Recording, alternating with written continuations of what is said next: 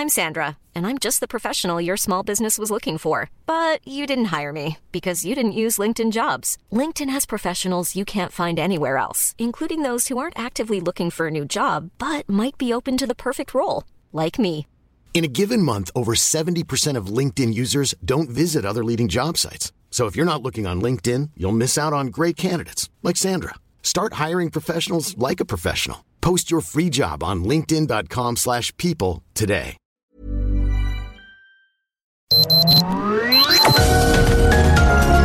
Heraldo Media Group presenta Sergio Sarmiento y Lupita Juárez. Información veraz y oportuna con un toque personal y humano. Por El Heraldo Radio, donde la H suena y ahora también se escucha.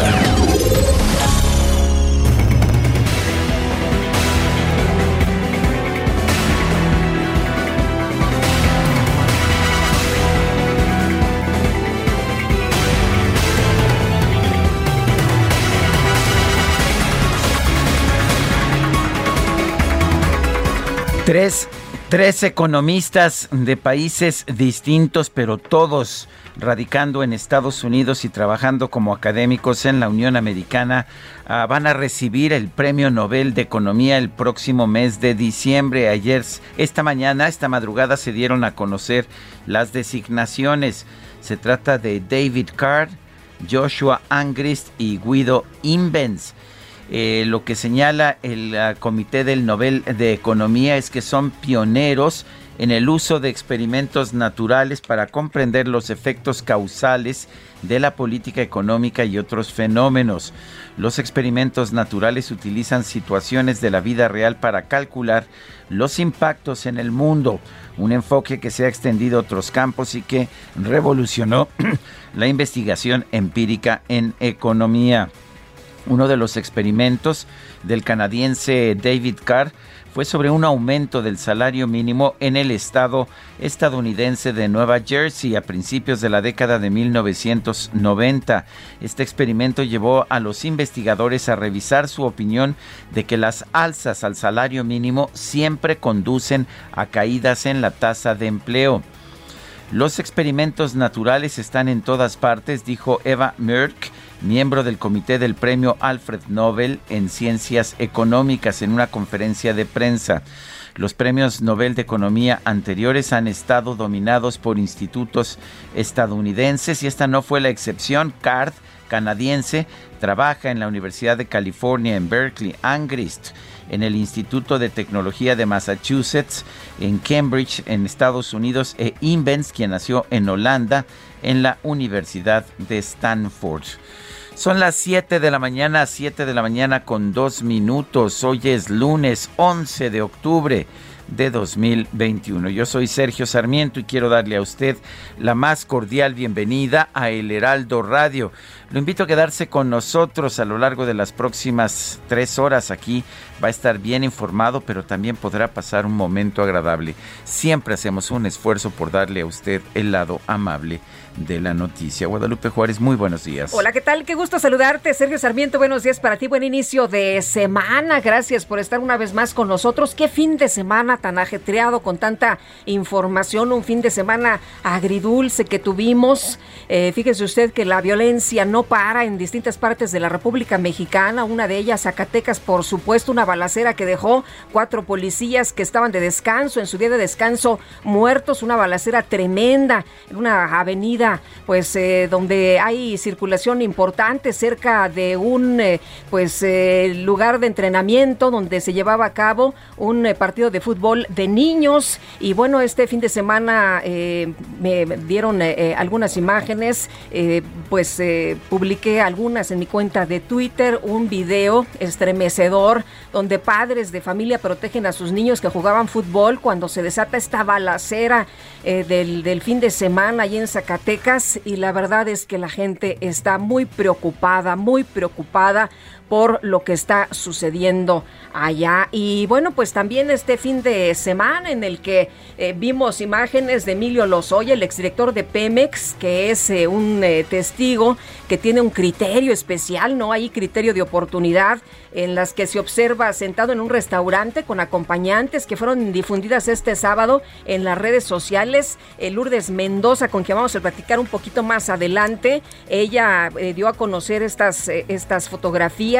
Las fotografías se encuentran publicadas en su cuenta de Twitter y en la publicación se afirma que el exfuncionario fue captado en un restaurante de la Ciudad de México. Emilio Lozoya pues ha eh, sido testigo colaborador de la Fiscalía en los casos por sobornos de los directivos de Odebrecht y el exdirector de Pemex tiene iniciados procesos por los casos de agronitrogenados y también de Odebrecht. Mucha indignación de que este señor acusado de todos estos delitos pues esté por la vida tan feliz y tan campante disfrutando de una muy buena cena en un muy buen restaurante de la Ciudad de México. Y bueno, ¿qué tal la FIL? Fuiste este fin de semana, ¿no? ahí estuve en la FIL, me encantó. ¿Tú estuviste también? Yo también estuve, estuve el domingo, vi ahí, pues la verdad estaba la gente muy, muy contenta, Sergio. Eh, por lo pronto, pues porque regresan los libros, también porque es un, un tema ya distinto a lo que tuvimos eh, en, ocasiones anteriores, ¿no?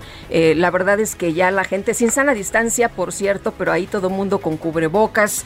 Eh, vi a, Paco Ignacio Taibo ahí muy meneado. Estaba, estaba en su en el propio stand de, del, Fondo, de, Cultura. me dio gusto. ¿eh? Sí, ahí, andaba muy movido, regalando libros, ya sabes, las filas ahí interminables de libros. Este del 21 para el 21. Yo pasé por mi libro, agarré uno de Amparo Dávila, la Zacatecana, por supuesto.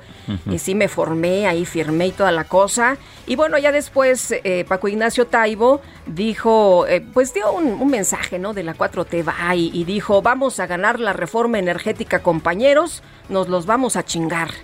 Son declaraciones de Paco Ignacio Taibo. Este, siempre muy eh, decente, muy, muy diplomático y muy políticamente correcto. Paco Ignacio Taibo, bueno, pues así son las cosas. Lo que sí me dio gusto es que estaba ahí, que, que sí estaba presente en esta feria Internacional del Libro del Zócalo. El presidente Andrés Manuel López Obrador dio a conocer que se federalizarán las nóminas de los maestros de escuelas públicas de Michoacán para que los, los, docentes reciban los sueldos de manera directa. Acusó que en el gobierno de Silvano Aureoles se desviaron los recursos asignados perdón, para su pago. En la presentación del plan de apoyo para Michoacán, el mandatario dijo que los adeudos a los profesores, algunos de hasta cuatro quincenas, serán absorbidos por el gobierno federal. Hemos convenido con Alfredo, esto es Alfredo Ramírez Bedoya, el, nuevo gobernador, el gobernador de Morena, de que se va a tener una sola nómina y que se va a federalizar toda la nómina de los maestros michoacanos. Ya no se va a enviar el dinero. Aunque Alfredo es un hombre honesto, muy distinto a otros, de todas maneras ya no va a haber intermediarios, se le va a entregar de manera directa a la maestra, al maestro su salario, al trabajador de la educación. Ese es el acuerdo que hemos tomado y nos hacemos cargo de que los adeudos los va a absorber el gobierno federal para que nos pongamos al corriente y nunca más le vuelvan a faltar los sueldos a los maestros de Michoacán este es el compromiso, es lo que dijo el presidente de la República, Andrés Manuel López Obrador. Son las 7 de la mañana con 7 minutos.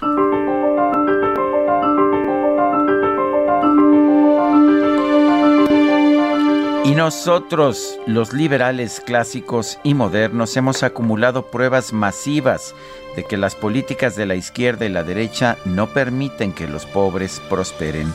Deirdre McCloskey, una economista estadounidense que se encuentra en México en estos momentos y bueno, pues una gran economista a quien yo admiro.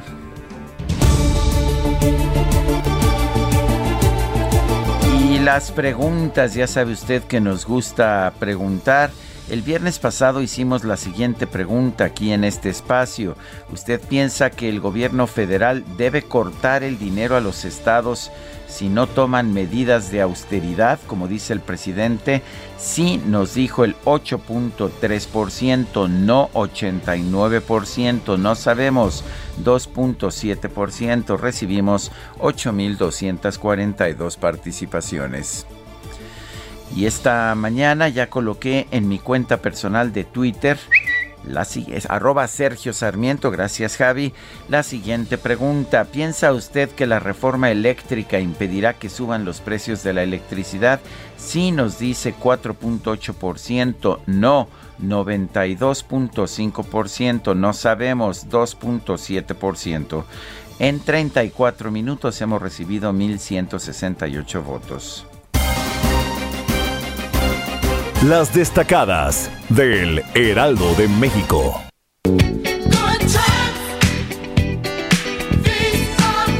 ese ritmo estamos empezando la semana. Itzel González, ¿cómo estás? Muy buenos días. Muy buenos días, Lupita, Sergio, amigos. Excelente lunes. Lunes arrancando la semana, por supuesto, con toda la actitud. Patrocinadas las destacadas esta mañana por DJ Javi. Sí hubo, billetín. Hubo billete, no vino Quique, vino Javi. Así que a Javi, a Javi se le convence con un poquito de menos lana. Con un, te trajeron un, tamal y una tolita. No, me... había pastel en la mañana, entonces vienen contentos los muchachos de la producción. Lupita, Sergio, amigos, es lunes 11 de octubre, muchísima información que se publica esta mañana en el Heraldo de México, así que comenzamos con las destacadas.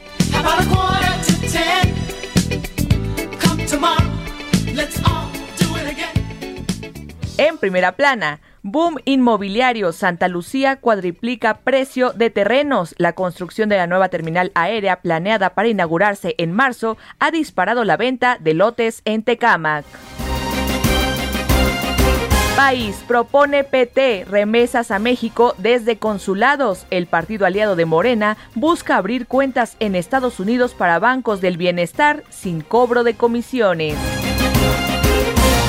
Ciudad de México contra prestación le pagan lo mínimo a la capital por el uso de la ciudad deportiva. o César retribuye 0.3% respecto a sus ganancias. Estados, Día de Muertos, alistan 49 millones de flores. La cifra representa 30% menos que en 2019. Aún así, los floricultores del Estado de México ven recuperación.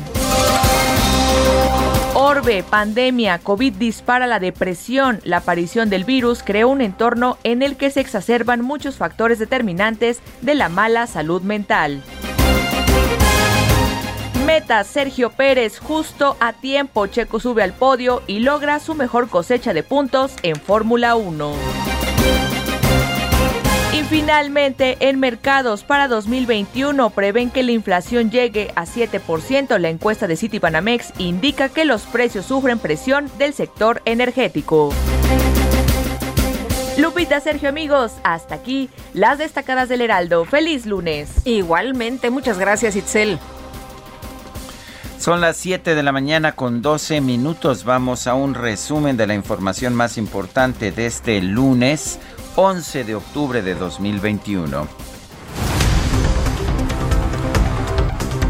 Desde Jalisco, el presidente López Obrador anunció que van a continuar los trabajos de la presa El Zapotillo ubicada en la región de Altos Sur luego de que se acordó con los pobladores de Temacapulín, Acacico y Parmalejo realizar acciones para descartar el riesgo de inundaciones. Yo hago el compromiso con ustedes de que vamos a revisar la propuesta de ustedes y eh, considero que sería importante que continúen los técnicos eh, reunidos, parlamentando, analizando, reflexionando sobre qué opciones, qué alternativas. Si se requiere presupuesto, yo puedo garantizar Dale, si se requiere presupuesto, yo puedo garantizarlo, dice el presidente. El director general de la Comisión Nacional del Agua, Germán Martínez Santoyo, aseguró que el gobierno federal trabaja para asegurar que no haya inundaciones por la operación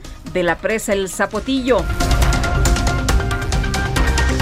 Y durante el evento, el gobernador de Jalisco, Enrique Alfaro, fue abucheado por los asistentes, por lo que el mandatario estatal pidió que los grupos afines a Morena dejen de politizar todos los temas. Lo que nosotros insistimos es en que ya nos dejemos de este tipo de reuniones, que se tomen las decisiones, que se etiqueten los recursos y que se retome la obra, porque pues las garantías están dadas de que no se van a inundar los pueblos y me parece que seguir alargando este tema eh, no es la ruta correcta. Mira, eh, es mi trabajo, yo tengo que aguantar todo pensando en el bien de Jalisco. Y y lamento mucho que eh, los grupos de Morena que pretenden hacer de esto un tema político electoral sean capaces de venir a hacer eh, una escena como la que ustedes vieron. Bueno, pues no le fue nada bien. Fuera al faro, le gritaban al gobernador, pero pues se dice, a ver, a ver, aquí se organizaron los señores de Morena para venir a, polarizar de nuevo. Y por otro lado, el presidente López Obrador presentó un plan de apoyo para Michoacán en materia de seguridad y bienestar, el cual será coordinado por el gobernador Alfredo Ramírez. No es declarar la guerra, eso ya quedó atrás, porque eso, además de inhumano, resultó un rotundo fracaso. Esa no es la estrategia. Tampoco la de proteger a un grupo y combatir a otro. Es legalidad sin impunidad para nadie. Es eh, no inclinarnos eh, a favor de nadie. El secretario de Relaciones Exteriores, Marcelo Ebrard, señaló que como resultado del diálogo de alto nivel sobre seguridad entre México y Estados Unidos, se alcanzó un nuevo acuerdo para dejar atrás la iniciativa Mérida. En síntesis, como ya bien lo dijo el secretario Blinken, se inicia una nueva etapa Adiós Mérida, bienvenido a Entendimiento Bicentenario. No es un acuerdo de cooperación cualquiera, es una alianza en materia de seguridad. Una alianza tiene otro nivel cualitativo distinto a un acuerdo de cooperación, limitado. Entonces una alianza es, tenemos un solo objetivo, tenemos confianza, nos respetamos y fijamos las bases de cómo vamos a trabajar. Elementos de la Secretaría de la Defensa Nacional detuvieron al director de Seguridad Pública de Matamoros, Chihuahua, identificado como Hugo Gerardo N., por su presunta responsabilidad en los delitos de homicidio y delincuencia organizada.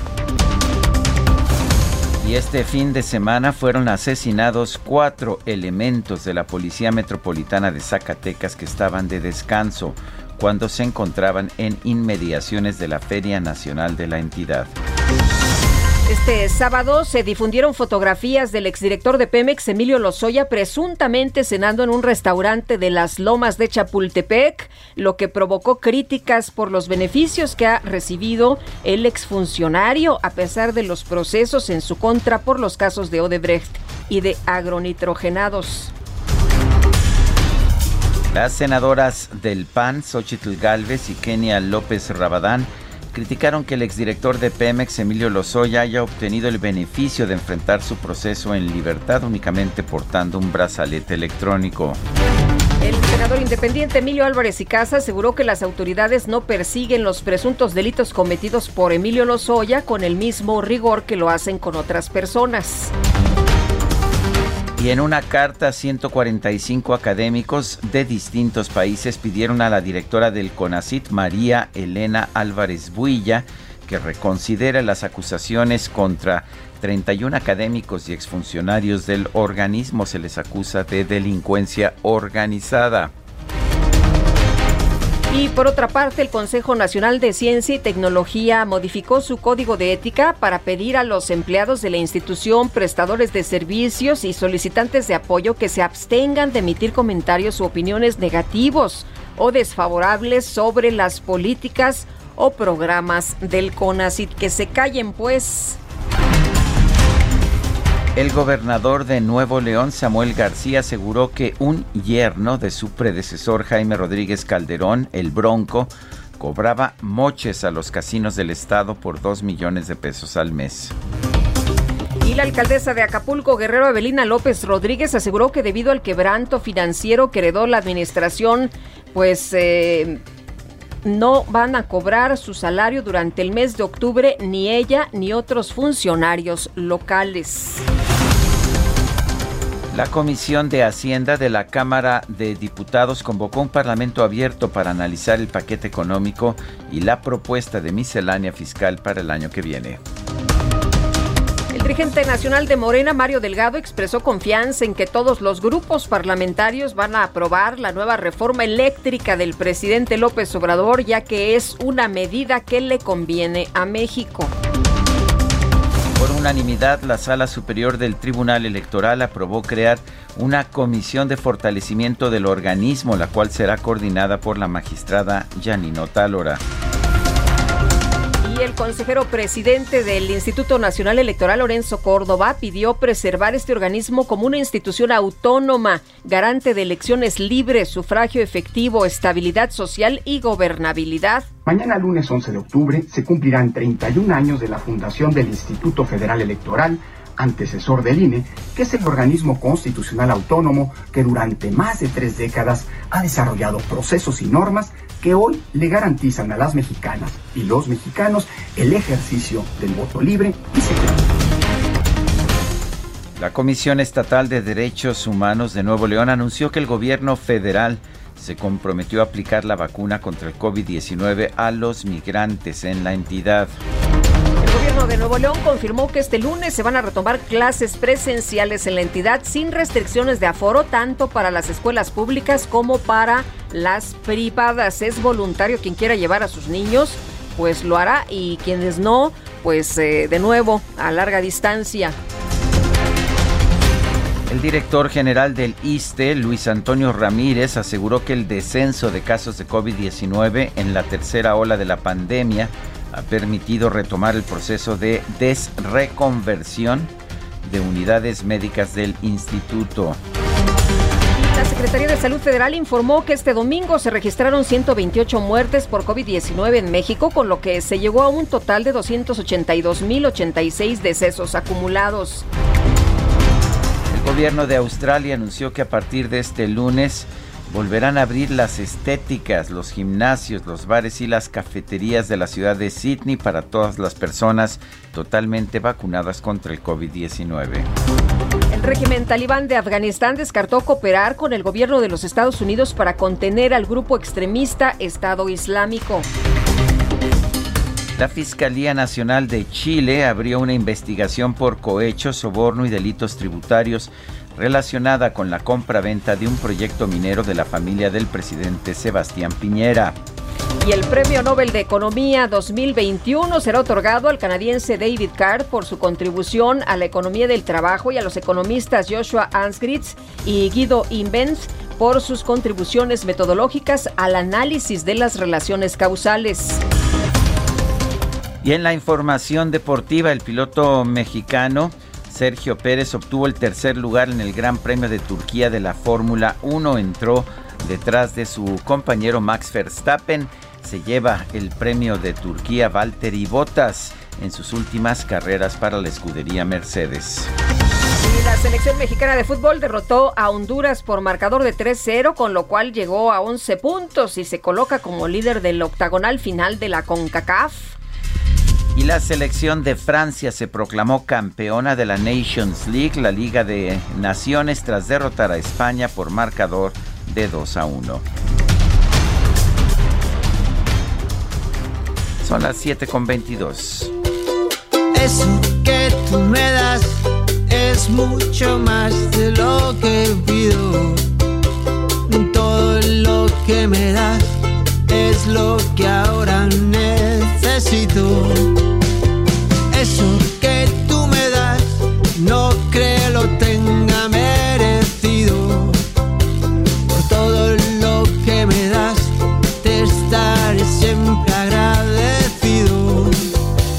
Pau Donés, el fundador vocalista del grupo musical Jarabe de Palo, nació el 11 de octubre de 1966 en Barcelona, España. Bueno, ya sabe usted que se nos fue el 9 de junio del 2020. Y bueno, pues hoy lo vamos a estar escuchando y empezamos con esta, eso que tú me das, en que interpreta con jarabe de palo. Pues parece que ahora sí que el populacho aquí en el equipo de producción no aceptó nada más que a Pau Donés. ¿Cómo la ves, Guadalupe? Me parece muy bien que se haya eh, elegido de esta forma. Eh, yo la verdad me divertí mucho ayer cuando estaba la votación y qué bueno que ganaron muchachas. Por tu amistad y tu compañía, eres lo, lo mejor que me ha dado. Son las 7 de la mañana con 23 minutos. Les recuerdo nuestro número para que nos mande usted mensajitos por WhatsApp. Pueden ser de voz, pueden ser escritos. 55 20 10 96 47. Repito, 55 20 10 96 47. En Twitter arroba Sergio y Lupita, es el, el, Twitter, la cuenta de Twitter de este programa, Sergio y Lupita en el Heraldo Radio. También les recomiendo, por supuesto, el uh, Twitter del Heraldo de México, arroba Heraldo de México, para mantenerse informado de toda la información las 24 horas del día. Y a propósito, me da mucho gusto ver aquí en el Heraldo el día de hoy que a partir de este viernes 15 de octubre se une a el Heraldo, el Heraldo Radio pues un amigo de hace muchos años, Jorge Fernández Menéndez, con su programa Confidencial. Regresamos. Así que gracias por estar, por tu amistad y tu compañía. Eres lo, lo mejor que me ha dado la vida. Sergio Sarmiento y Lupita Juárez quieren conocer tu opinión, tus comentarios o simplemente envía un saludo para ser más cálida esta mañana. Envía tus mensajes al WhatsApp 5520 109647. Heraldo Radio. Continuamos con Sergio Sarmiento y Lupita Juárez por El Heraldo Radio. En Soriana siempre te llevas más. Lleva dos Bioelectro migraña de 24 tabletas por solo 130 pesos. Además, jarabe Istiazil adulto de 150 mililitros a 104 pesos. Sí, a solo 104 pesos. Soriana, la de todos los mexicanos. A octubre 11, aplica restricciones. Aplica en Hiper y Super.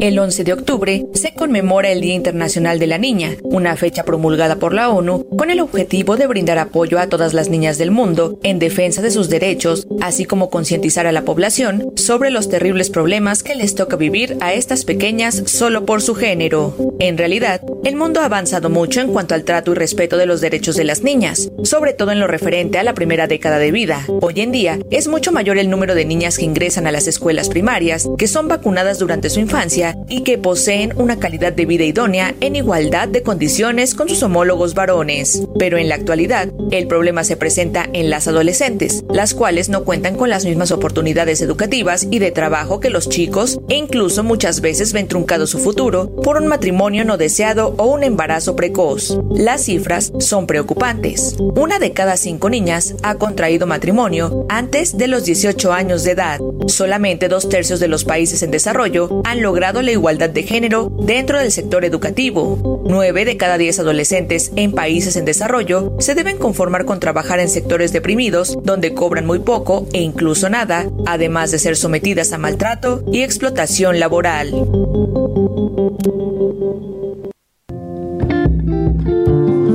¿Cómo quieres ser mi amiga? Si por ti daría la vida. Si confundo tu sonrisa. Por camelo si me miras.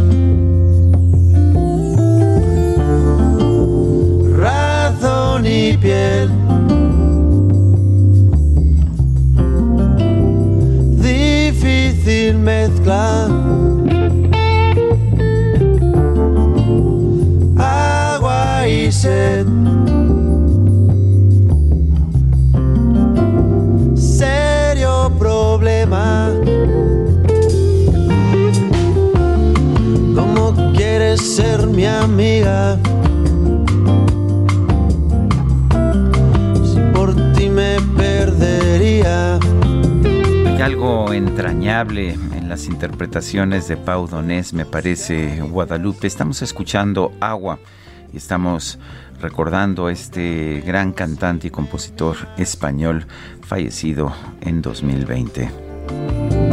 Pasión y ley. A mí me encanta, mi querido Sergio, por supuesto. Y tiene mucha fan aquí en el equipo. En el equipo de producción, sorprendente, ¿verdad? Qué barbaridad. Un triunfo arrollador. Sin duda, no hay este. Mira que había algunos candidatos. Yo, ya no me atreví ni a decir. no, no, no. Estaba muy fuerte, muy fuerte la marea.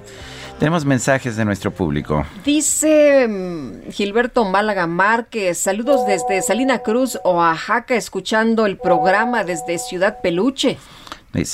No sabía yo que Salina Cruz fuera Ciudad Peluche, pero bueno, de lo que se entera uno cada día, dice otra persona, hola, hola, buen inicio de semana, soy Elizabeth de Ixtapaluca.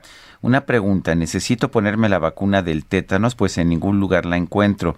¿Será que, que también ya no está en el sector salud? Buen inicio de semana, sigamos cuidándonos, no es un juego, el virus sigue. Hay toda una serie de medicamentos que han desaparecido, eh, simple y sencillamente el gobierno eliminó la forma en que se compraban o que se eh, vendían y distribuían los medicamentos en en el sistema de salud pública de nuestro país, pero al eliminar las licitaciones, y al empezar a comprar discrecionalmente nada más en el extranjero lo que podían encontrar, pues lo que han generado es una escasez de medicamentos muy importante. Es culpa, de hecho, del gobierno federal que decidió cambiar el sistema de adquisición, de licitación y de distribución sin tener nada a cambio, nada que poner en su lugar. Pues sí, dijeron que había mucha corrupción, que ellos lo iban a hacer bien y resulta que pues eh, quienes han estado padeciendo son quienes requieren el medicamento. Nos dice Francisco 1955, buen inicio de semana, Sergio Lupita, en la calle de Edgar Allan Poe, cerca del reloj de Polanco, van dos veces que se roban autopartes en la noche. Con tantos problemas, puede que sea cosa menor, pero ya chole con la delincuencia. En su gira por Michoacán, el presidente López Obrador anunció que el gobernador Alfredo Ramírez Bedoya va a coordinar los programas de bienestar en el estado. París Salazar, adelante. Buenos días, Sergio Lupita, amigos del Heraldo de México. Y es que el sábado en Morelia, el presidente Andrés Manuel López Obrador anunció que el gobernador Alfredo Ramírez Bedoya será su representante en la entidad y coordinará los programas de bienestar en Michoacán. Y es que en la presentación del plan de apoyo a Michoacán, López Obrador dijo que Alfredo Ramírez Bedoya cuenta con todo su apoyo y vigilará la aplicación de los programas sociales como la pensión para adultos mayores, para niñas, niños con discapacidad y jóvenes construyendo el futuro. López Obrador dijo que la meta del gobierno federal es que en el 90, 70% de los hogares de Michoacán reciban al menos un programa de bienestar. Reiteró que la política de seguridad del gobierno federal está bien definida y no es declarar la guerra a los grupos delictivos como hicieron los gobiernos anteriores. López Obrador aseguró que a través de los programas sociales se buscará quitarle la oportunidad a los grupos delictivos de que recluten a los jóvenes. También el secretario de la Defensa Nacional, Luis Crescencio Sandoval, reconoció que la presencia de las fuerzas federales en el municipio de Aguililla logró el repliegue del cártel Jalisco Nueva Generación de Michoacán a los límites con Jalisco y reveló que se desplegarán 17.000 efectivos del Ejército, Guardia Nacional y Policía Estatal para garantizar la seguridad en el Estado. Sergio Lupita, esta es la información. Gracias, París. Buenos días. Buenos días, pues qué bueno que haya programas sociales a los jóvenes, pero no ha cambiado mucho las cosas para quienes viven en lugares como Michoacán, que siempre son asediados por el crimen organizado. Dice el presidente que pues había eh, programas en el pasado que no funcionaban, que las acciones para combatir a la delincuencia no funcionaban en el pasado. Y si le pregunta a personas que viven en zonas donde hay delincuencia, seguramente le van a decir que pues tampoco en estos momentos están funcionando este tipo de acciones en contra del crimen organizado. Esto de los abrazos y los balazos, la verdad de las cosas es que no vemos que cambie mucho la situación. Y el presidente Andrés Manuel López Obrador y los habitantes de Temacapulín eh, y Parmalejo acordaron continuar con los trabajos de la presa El Zapotillo, que está ubicada por allá en la región Alto Sur de Jalisco. ¿Qué fue lo que pasó? ¿Qué fue lo que se acordó? Mayer y Mariscal, cuéntanos cómo te va. Buenos días. Hola, ¿qué tal, Lupita? Sergio Auditorio, muy buenos días. Pues el presidente Andrés Manuel López Obrador llevó a cabo la segunda reunión con los habitantes de Acacico, Temacapulín y Palmarejo, esto para eh, pues conocer que aceptaban esta propuesta que les hizo con agua para concluir la presa El Zapotillo, esta presa que bueno, desde el 2011 ha estado en construcción y todavía no se concluye eh, debido a que pues el proyecto técnico inicial planteaba la altura de la cortina que inundaría estas tres comunidades Ahora la propuesta de Conagua que se les presentó eh, tiene una construcción, la cortina a 80 metros. Y bueno, parte de lo que le solicitaron los pobladores una vez que conocieron esta propuesta es que también se haga eh, pues un vertedor en la parte eh, pues del lado de esta presa justo para evitar que si hay lluvias eh, pues extremas que se que suban justamente los niveles del agua y que a fin de cuentas la presa no sea suficiente y se desborden pues en sus poblados. El presidente dijo que esta propuesta seguirá analizándose por los expertos, tanto de Conagua como de los propios pobladores, y que los recursos están asegurados para concluir esta obra. Se espera que en dos semanas puedan tener ya una definición, un proyecto técnico completo y sería en un mes eh, cuando estaría de nueva cuenta regresando a Temacapulín el presidente Andrés Manuel López Obrador para firmar con ellos también. Lo que dijo sería un plan integral de bienestar esto también para darles a los pobladores la certeza de que van a tener los apoyos del gobierno federal, se van a construir caminos y se van a rehabilitar también algunas obras que quedaron por ahí pendientes. Incluso les prometió la construcción de viviendas, eh, sobre todo la comunidad de Palmarejo eh, fue desplazada cuando se inició la construcción de esta obra de la presa del Zapotillo. Y pues bueno, esa es la información sobre la visita. Por cierto, eh, el gobernador del estado, Enrique Alfaro Ramírez, no se fue tan complacido de este lugar. Dijo que cada día que se retrasa esta obra, pues compromete también los recursos hídricos para la zona metropolitana de Guadalajara. Muy bien, Mayeli, muchas gracias. Buenos días. Excelente día y semana para todos. Hasta luego. La periodista Lourdes Mendoza difundió en Twitter fotografías del exdirector de Pemex, Emilio Lozoya Austin, quien está acusado por la Fiscalía General de la República de operaciones con recursos de procedencia ilícita, cohecho y asociación delictuosa. Él estaba eh, cenando, comiendo, me parece, o cenando en un restaurante en las lomas de Chapultepec y no había podido asistir, de hecho, a una audiencia en un caso que está llevando la propia periodista Lourdes Mendoza porque pues dijeron que estaba bajo arraigo domiciliario y que no podía salir de su casa. Resulta que pues al restaurante sí, a la audiencia no. Lourdes Mendoza, periodista, está en la línea telefónica. Lourdes, ¿cómo estás? Muy buenos días. ¿Cómo están, Sergio Lupita? Muy buenos días. Hola, ¿qué tal? A ver, platícanos cómo fue que te lo encontraste. Tú tienes, tú lo estás demandando por, uh, por daño moral, tengo entendido, por las acusaciones o por una acusación que hizo en contra tuya, pero cuéntanos cómo fue que te lo encontraste. Pues no me lo encontré, fui a buscarlo. Ah, sí, a ver, cuéntanos. Resulta que, como saben, soy una de las 17 implicadas en la denuncia que, que Lozoya este, hace y que se filtra el, el año pasado, el 19 de agosto del 2020, y ahí me acusa de supuestamente haber yo recibido una bolsa Chanel por órdenes de Luis Videgaray, ¿no? Que Luis Videgaray en esos entonces secretario de Hacienda le había dicho, le había ordenado que en cuanto llegaran las manetas de dinero de Odebrecht fueran a comprarme una bolsa y de ahí me lincharon en redes como Lady Chanel. Eh, acto seguido, lo que yo hice ese mismo día, ese 19 de agosto, fue decir, voy a presentar una demanda por daño moral, esto es mentira, voy a llegar a las últimas consecuencias.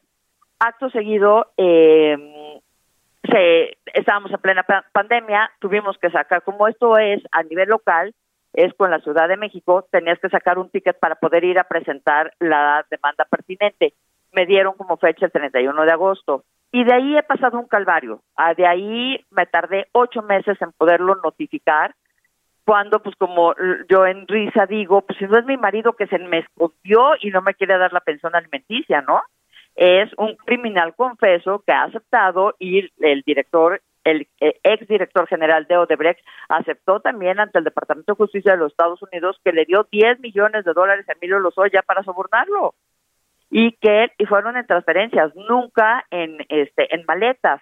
Entonces, yo he seguido con mi proceso, pero en lo que es muy importante decir es que este señor dijo el 10 de septiembre cuando le, tocaba su confesional, que es una confesional, es cuando te presentas en el banquillo frente a un juez y mis abogados le iban a preguntar, ¿dónde le compraste la bolsa? ¿Dónde está el ticket? ¿Quién se le entregó? ¿En dónde se le entregó? Pero además, en estos procesos, en estas demandas, tienes un tiempo en donde entregas pruebas. Y yo ya entregué la prueba de que no me regaló nada.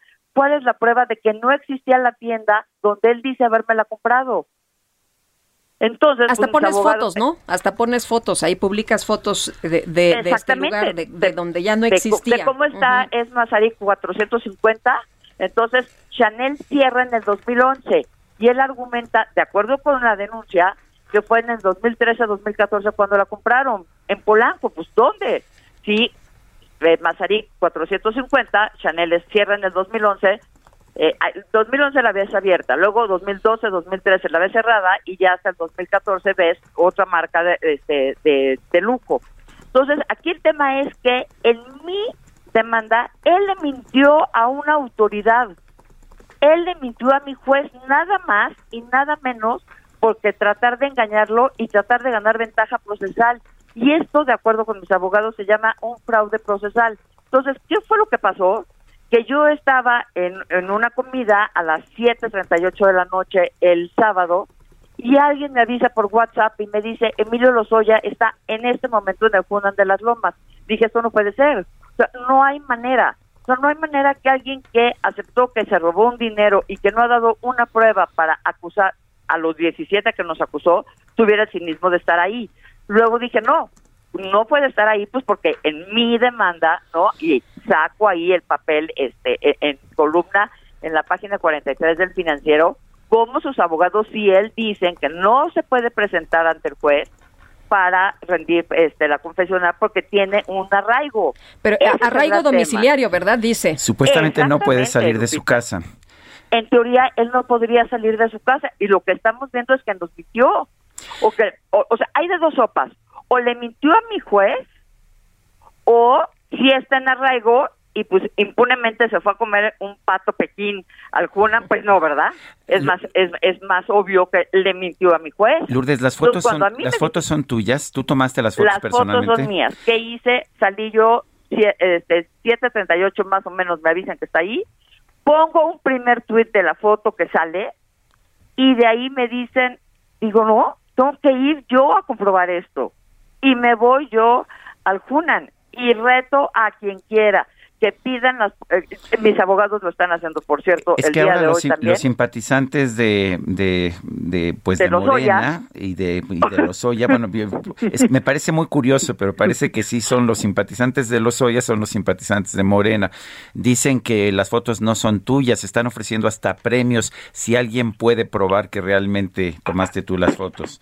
Ya, pues pediste tu premio son 500 dólares Exacto, ya es lo que me dije, justamente era lo que ayer me, mucha de la gente le empezó a contestar de, ¿no? Mándale tu cuenta para que te den a ti los de estos. ¿Qué sucede, Sergio Lupita? Yo salgo, de, o sea, yo llego al restaurante, entro con tapabocas, así es como debemos de entrar en una pandemia, no está la señorita a la entrada y me agarra dos, tres pasos adentro ya del Hunan y me dice, ¿con quién viene? Y le digo, con Emilio Lozoya. Y entonces se va a revisar la lista. Llega otra persona, peino yo la zona del restaurante completa, no lo veo en el salón principal, pero veo que hay un anexo en la parte de atrás. Entonces se acerca un hombre y me dice, ¿con quién viene? ¿A quién busca? A Emilio Lozoya me está esperando. Le digo, pero no lo veo aquí. Entonces yo le digo, debe de estar, yo creo, en el, en el, si es la terraza. Me voy caminando hacia la terraza y lo encuentro cuando ustedes entran a la terraza del lado izquierdo, eso sí tuvo la prudencia, por, por digo, ya era demasiado el cinismo haber salido así o darte este que la gente te deje ver con la impartición de justicia que estamos teniendo en este país. Y entonces estaba dando la espalda, yo les tomo las fotos y si ustedes se dan cuenta en las fotos que están en el periódico, si ven la primera foto Doris Beckman, que es la que se encuentra a su, de, a su derecha, ya me está viendo ahí de reojo. La siguiente es donde Emilio me voltea a ver. Y la siguiente es donde le grita, camarero, sálveme de la señora, ¿no? Casi, casi, el camarero, como si estuviéramos en Europa. Yo ya tenía mis fotos. Oye, Lourdes, eh, eh, eh, Lourdes en, ese momento tú los notaste muy nerviosos, los agarraste muy desprevenidos. Ellos estaban en la grande. Ajá. Ellos estaban en una fiesta, déjame decirte que estaban festejando un cumpleaños, la festejada era Loren Guerra Utrey, estaba con, con su este marido que es Eduardo Molina y pues estaba este como podemos ver Lozoya con Doris Beckman de pareja. Entonces, ¿no? Este, cuando yo llego, lo único que atino a decirle a Lozoya es traes brazalete, no estás en arraigo domiciliario. Me doy la media vuelta y me salgo. Me siento en las escaleras del Hunan sí. Y lo que mi abogada me había dicho es, necesitamos que las fotos tengan fecha y hora para que sirvan de prueba. Yo no soy una mujer este millennial, no soy digital, lo único que se me ocurrió fue sacarles screenshot. Entonces son las fotos que así es, es como las subo las primeras.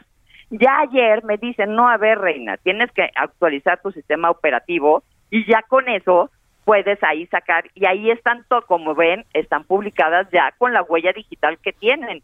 Yo personalmente fui, fui por dos razones. Una, porque no lo podía creer que una persona que es un criminal confeso pueda darse esa vida. Y dos, porque había mentido en mi juicio. Y fui yo a comprobarlo y a sacar la prueba eh, pertinente. Lozoya me, me ha denostado, ha denostado mi nombre y la verdad es que yo no voy a parar.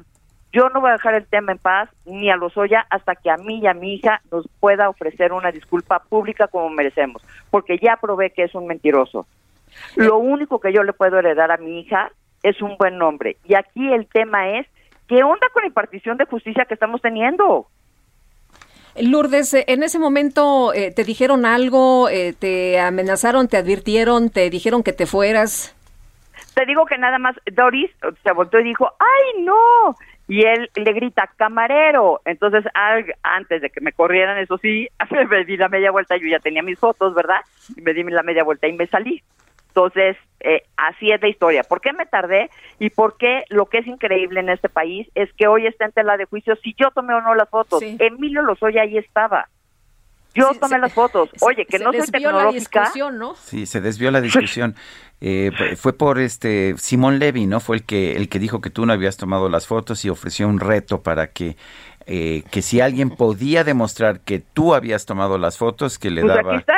Pues ahí ya está. el periódico ya, te pues, le mande ahí al financiero, ¿no? Porque ahí están las huellas digitales. Oye, ¿te sorprende que los entusiastas de la cuarta transformación sean al mismo tiempo pues tan tan seguidores y tan fanáticos de Emilio Lozoya? Y es increíble, ¿no? Porque además, o sea, como lo hemos dicho una y mil veces como periodistas, Emilio Lozoya sí era el ícono de la corrupción del gobierno de Enrique Peña Nieto. Creo que no había ningún mexicano que estuviera en contra de que la cuarta transformación lo metiera a la cárcel. Nadie, porque estaban además documentados, ¿no? Todos los excesos que se habían cometido mientras él había sido director general de Petróleos Mexicanos. Y ahora resulta que él es una Dalí de la libertad, él, en, él se fincan este, 17 personas acusadas, entre ellas una de ellas yo, y si ven, el modo operandi de Emilio Lozoya ha sido exactamente el mismo. A mí me acusa de una bolsa en, de una tienda que no existía, ni siquiera checó eso. Eh, a Ricardo, yo no estoy para defender a nadie, simplemente como periodista he venido sacando eh, el caso. Ricardo Anaya dice exactamente lo mismo. Ricardo dice, a mí me acusas de haber recibido dinero este por votar y que cuando me lo diste, pero pues yo no ya no era diputado, yo ya era, ¿no? Este presidente del PAN. Treviño, a Treviño, Treviño ni siquiera la votó, que era el tercer director general de Pemex. Treviño trabajaba en, en el campo. Sí, él era operativo, sí, de, de Pemex. Exactamente. Entonces, nada suma. Pues ya casi, no, ya, casi nos corta la guillotina Lourdes, pero Simón Levy estaba muy, eh, pues, eh, reacio, ¿no? A, reconocer que tú habías tomado. Muy molesto que. Eh, sí, que estaba molesto, que, que te incluso iba a pagar 500 pesos. ¿Cómo viste esta reacción? Pues sí sabemos quién es Simón Levy y pues la verdad es que su, su hoja de vida habla por él y mi hoja de vida habla por mí. Yo nunca he tenido una, nunca había tenido un escándalo y él pues sí lo podemos recordar así nada más por primer paso por el escándalo lo que fue el corredor Chapultepec en las épocas de Mancera. Muy bien, pues Lourdes. A lo mejor, a lo mejor ella va a cobrar como abogado de, de Lozoya también, en una de esas, ¿no? Bueno, pues Lourdes Mendoza, gracias por conversar con nosotros y todo, toda una aventura, ¿no? Como para empezar a escribir una pequeña novela. Gracias, sin Lourdes. duda, sin duda. Muchísimas gracias, a ustedes. Hasta luego, buenos días. Bueno, pues son las 7 de la mañana con 54 minutos. Muchos caricaturistas le dedican a esto sus temas, entre ellos eh, Alarcón, Alarcón aquí en el Heraldo, que pues muestra a un Emilio Lozoya eh, pues eh, muy a gusto no Sentado. pues nos parece que es un ganso no un este no un pato pequín. Dice están ardidos porque se acabaron sus privilegios ja ja ja ja mientras se come en un restaurante de lujo. Son las 7.54 en Soriana darle más a tu familia es muy fácil. Aprovecha que el papel higiénico pétalo ultra jumbo con 16 rollos está a 55 pesos. O lleva dos desodorantes en aerosol All Spice y Gillette por solo 70 pesos. Soriana la de todos los mexicanos. A octubre 11, aplica restricciones. Aplica en Hiper y Super. Y Guadalupe Juárez y Sergio Sarmiento estamos en el Heraldo Radio. Regresamos. Si confundo tu sonrisa por Camelo si me miras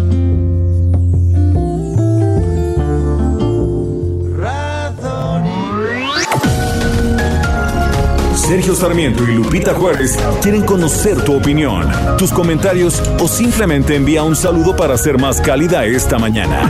Envía tus mensajes al WhatsApp 5520 109647.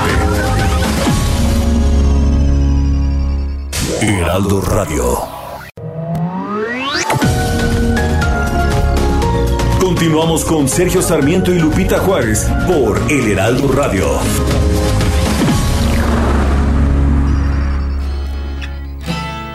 Bonito, todo me parece bonito. Bonita mañana, bonito lugar, bonita la cama, que bien se ve el mar. Bonito es el día que acaba de empezar, bonita la vida. Respira, respira, respira mi teléfono suena, mi pana se queja, la cosa va mal, la vida le pesa, que vivir así ya no le interesa, que seguir así no vale la pena, se perdió el amor, se acabó la fiesta, ya no anda el motor que empuja la tierra, la vida es un chiste con triste final, futuro no existe, pero yo le digo bonito, todo me parece es casi una expresión filosófica, ¿no es así, Guadalupe? Bonito todo me parece bonito. Estamos escuchando a Pau Donés con jarabe de palo y cómo pues cada quien puede, puede ver uh, la vida como quiere, ¿no? Así es, Sergio. Oye, yo este fin de semana, la verdad, todo lo veía bonito ahí en el Zócalo. Ay, qué lugar tan más espectacular. Estuviste en la Feria del Libro, ¿verdad? Estuve en la Feria del Libro, me di ahí una, una vuelta, la verdad. También una parte de nuestro equipo de producción anduvo por allá. Estuvo Carlita con uh, Ángel. Angelina. Angelina, estuvieron por allá. y Todo es, el sábado, ¿no? Yo estuve el sábado, todo, estuve todo el sábado ahí sí. como este. Yo ayer. yo ayer. y, el, uh, y me dio gusto nuestra compañera colaboradora Mónica Soto y Casa tiene ahí su, su, su puesto, su stand. Y bueno, la verdad es que me gusta mucho la Feria del Libro del Zócalo. Eh, vi que estaba Paco Ignacio Taibo atendiendo personalmente sí, sí, sí, andaba, en el stand andaban ahí cargando cajas y, y haciendo política, libros. haciendo sí, política. Hacia, ah, pero por supuesto. ¿A que no iban a otra cosa? Ah, pues bueno. Ahí, ahí, anduvieron. Oye, me di una vueltita por el Danubio. Ah, ¿comiste en el Danubio? Ah, ahí, sí. Eh, qué cosa más y, maravillosa. Y la verdad, como... ¿Alguna vez comimos tú y yo ahí? Eh, sí, con Rocío con, Brauer. Con, con Rocío Brauer y, uh -huh. y con ¿Y Jacobo. No, eso fue otra vez, ¿no? Juan, su esposo. No, con Jacobo yo no comí en ah, el yo, Danubio. yo en el Pero es un lugar emblemático, veces, sí. Sergio, que, que, como muchos eh, negocios del centro, ah, cómo le, le, batallaron, ¿no? Y se están recuperando, me da mucho gusto, muchos negocios, descubrir cosas tan bonitas en el centro. Me descubrí una tiendita también, Mazapanes Toledo. ¿La de turrones? Ah, turrones y mazapán. No sabes qué agasajo. Me, me compré un, un, este, un pan, un pastelito de almendras. Ah, qué rico. Ay, no sabe usted qué delicia, pero qué bonito es, qué bonito es el centro. Redescubre uno tantos lugares. A mí me gusta mucho ir al centro, te digo, estuve ahí el sábado. Son las 8 de la mañana con 3 minutos. El pronóstico. Y Berenice Peláez, meteoróloga del Servicio Meteorológico Nacional de la Conagua, cuéntanos cómo nos va a tratar el clima. Muchos se quejaban de que hacía calor y que, pues, dónde estaba el frío y ayer el sol también radiante.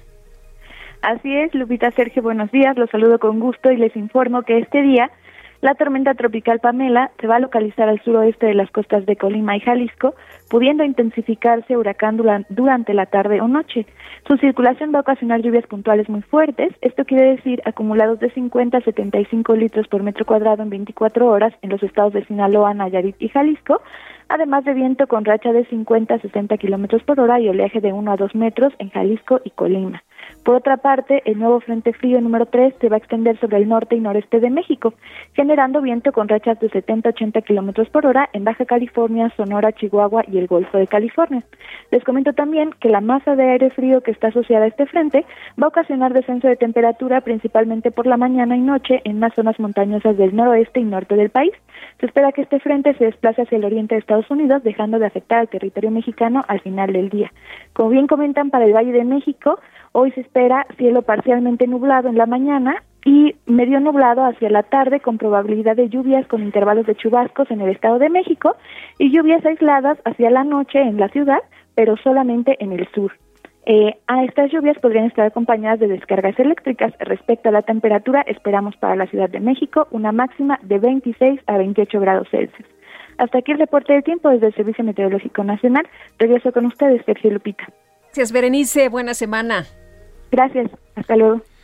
El CONACIT, el Consejo Nacional de Ciencia y Tecnología, modificó su código de ética. Está pidiendo a los empleados de la institución que se abstengan de emitir comentarios negativos sobre los programas del CONACIT. Recordemos que hace apenas eh, unos días un funcionario de eh, del pues del CIDE, también fue Madrazo, Madrazo Alejandro Madrazo sí, Alejandro Madrazo Layú fue de hecho pues destituido de su cargo también por emitir ah, cuestionamientos al, a la cuarta transformación eh, en el caso del CONACIT inquieta ya hemos visto de hecho las acusaciones por delincuencia organizada en contra de 31 científicos y exdirectivos del CONACIT pero pues esto parece ser ah, el inicio de una pues de una era de censura.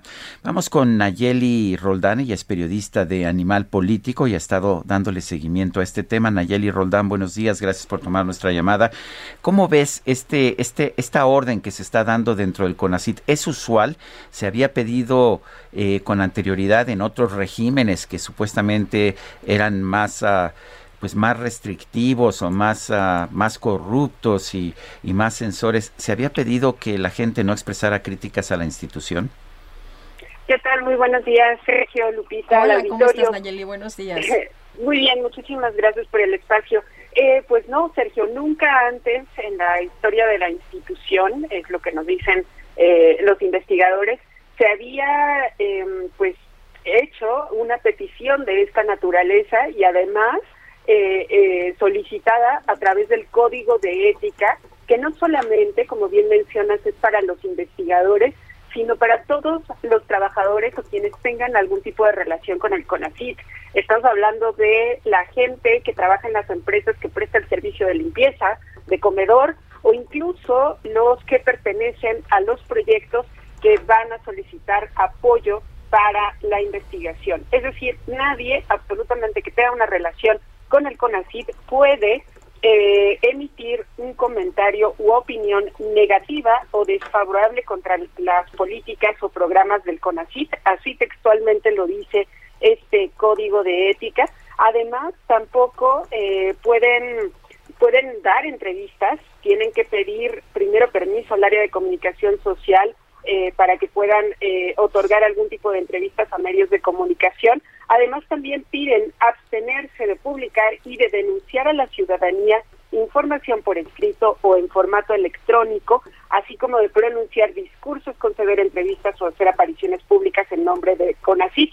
Incluso también les piden ser prudentes al emitir opiniones en sus redes sociales, procurando preservar la integridad eh, de la imagen institucional. Y es que efectivamente, eh, Sergio y Lupita, como mencionaron, pues en los últimos meses la comunidad científica pues se ha levantado eh, protestando por ciertas decisiones del CONACIT, incluyendo sobre todo lo que tiene que ver con los investigadores de cátedras CONACIT, que constituyeron un sindicato llamado Sintracátedras, y en el que demandan mejoras en su situación laboral, sobre todo certeza laboral, y que pues prácticamente han tenido una negativa reiterada por parte del CONACYT. Hace ocho días, justamente, bueno, no más bien el jueves eh, antepasado, hicieron una manifestación en todo el país, tanto en las en las instalaciones de el CONACYT aquí en la Ciudad de México como en el, en el de los estados, y justamente ese día, el 30 de septiembre, fue cuando les llegó por correo electrónico este eh, esta información del código de ética junto con una carta que tendrían que firmar para asegurarse de cumplir con el código de ética. Entonces, eh, digamos que la coincidencia es bastante extraña, por decirlo menos. O sea, se expresan y inmediatamente les llega este código. Oye, Nayeli, eh, tengo entendido que van a preparar un amparo contra este nuevo código, ¿no? Contra este nuevo lineamiento. Exactamente, Lupita. Eh, lo que nos dicen es que la, abogada eh, Patricia Juan lo que explica es que esto a todas luces es una violación eh, al derecho constitucional de libertad de expresión y que por lo tanto pues sí amerita una inconformación en tribunales y en los próximos días presentarán ya formalmente un amparo contra este nuevo lineamiento que se suma a otros procedimientos que también ya tienen en tribunales de Sergio Lupita eh, por eh, cada actuación o cada cada decisión del CONACYT que, que lo que dicen es parece en respuesta a las movilizaciones, a las protestas de los investigadores que están agremiados en este sindicato y que a todas luces dicen pues atenta aún más contra sus derechos y pues sí, digamos que, que la pelea continuará en tribunales, Lupita. Oye, y, preocupa mucho que se quiera callar a los investigadores, ¿no? O que puedas eh, eh, estar trabajando con esta, bajo esta amenaza de si dices algo, pues a lo mejor hasta te despiden. Claro, Lupita, porque en este código de ética lo que se establece es que se pueden hacer incluso hasta denuncias anónimas eh, de quien incumpla con este con este código en el órgano interno de control.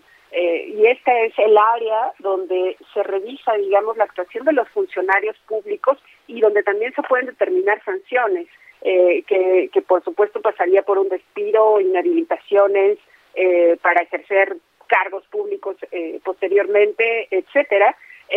lo cual, por supuesto, resulta muy preocupante, pero además, Lupita, pues es un contrasentido, digamos, con la labor científica, que prácticamente pues se dedican a cuestionarlo todo. Por eso es que hacen investigación, para corroborar hipótesis.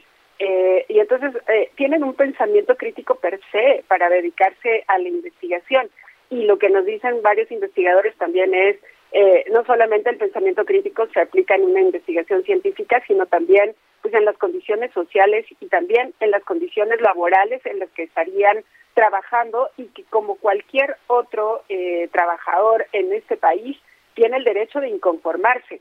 Eh, y, y, además también hay que recordar, eh, Lupita, es que pues siguen siendo funcionarios públicos pagados pues por los recursos de todos nosotros y que en ningún lado, en ningún reglamento, en ninguna ley eh, eh, se establece que nadie puede criticar el lugar donde trabaja, eh, porque efectivamente pues se trata de, una libertad prevista pues en la Constitución, que, que nada podría estar por encima de ella, ¿no?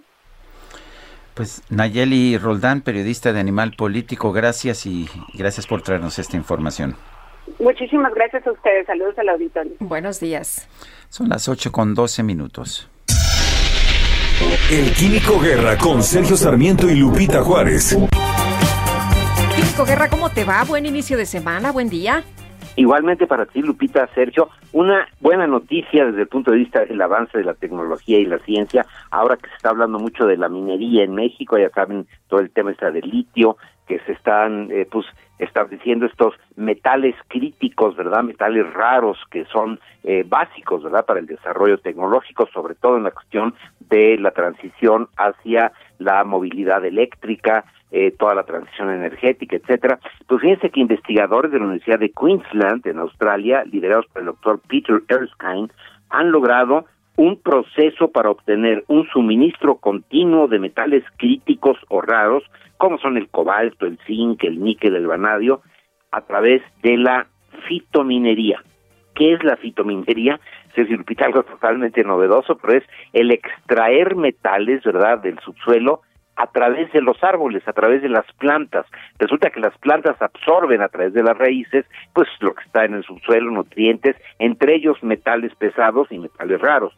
Los metales raros son vitales para la economía global hoy en día y con esta tecnología se logran eh, pues resultados realmente extraordinarios. Estoy viendo ahorita datos acerca de un tipo de árbol específico, ¿verdad?, que se está usando en este caso para el, níquel y se obtiene hasta 20% de níquel de la savia de estos árboles. La fitominería se eh, presenta como una alternativa novedosísima, muy interesante, presente para dos cosas. Una de ellas, poder extraer de una forma ecológica, ¿verdad? Sin el problema de la minería a cielo abierto, etcétera, los metales del subsuelo y también para poder tratar lo que se llaman los jales, eh, lo que queda después del beneficio eh, de los metales en la en la minería y que son estos grandes depósitos que se ven como tierra pero que tienen muchas veces todavía concentraciones importantes de los metales originales así que la fitominería ojalá que aquí en México la empecemos, eh, tenemos toda esta riqueza, ¿verdad?, de un sol abundante que permite un crecimiento muy rápido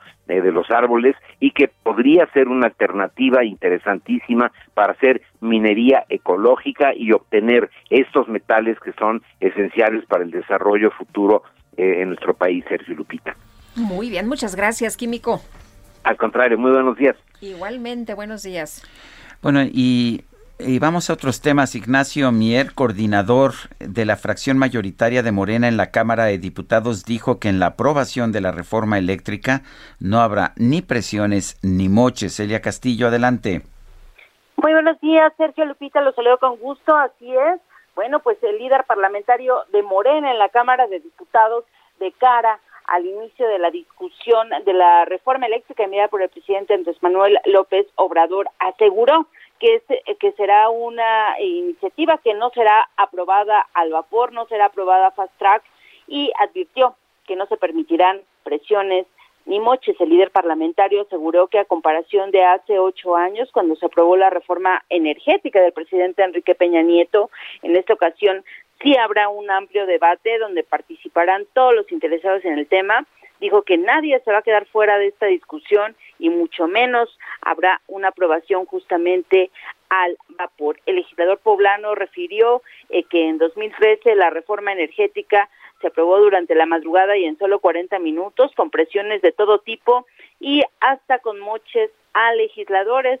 Aseguró que eso no volverá a suceder jamás porque la 4T es eh, congruente con la cuarta transformación y por eso eh, pues señaló que esta reforma eh, beneficia al pueblo y mantiene intacta la soberanía nacional. El líder parlamentario pronosticó que la, la derecha del país pues va a intentar a toda costa sembrar en la mente de los ciudadanos ideas erróneas, fuera de lugar e imprecisas, porque dijo es mucho su miedo de perder jugosas ganancias que obtuvieron con la mal llamada reforma energética de 2013. Esto fue lo que dijo el coordinador de Morena, Ignacio Mier. Por otra parte, les comento que el eh, consejero presidente del Instituto Nacional Electoral, Lorenzo Córdoba, ayer en un videomensaje a través de sus redes sociales, pues eh, recordó que el instituto es una obra colectiva y patrimonio que se ha construido a lo largo de décadas y debe continuar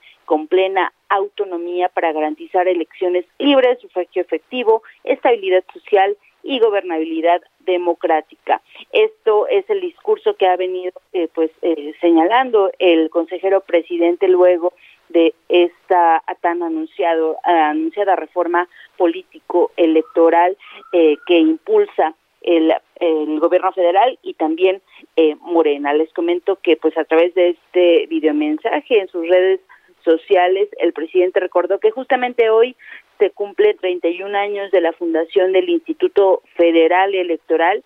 Refirió que desde su creación, pues eh, todas las reformas electorales que han servido eh, o que se han realizado a lo largo de estos 31 años han servido para consolidar el sistema electoral que hoy tiene el país. La autoridad electoral recalcó que el INE ha organizado, realizado procesos y normas que hoy le garantizan a los mexicanos el ejercicio del voto libre y secreto y al realizar una recapitulación del nacimiento del instituto señaló que es producto de los acuerdos a los que llegaron las fuerzas políticas en la reforma electoral de 1990 que recordemos fue demandada por la oposición tras las controvertidas elecciones presidenciales de 1988.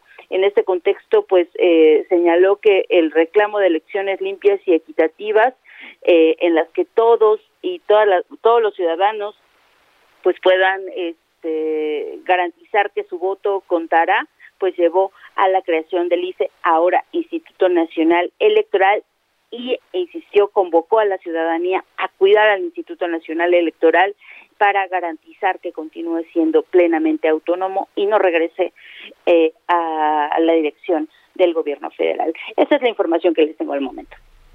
Muy bien, gracias, Elia.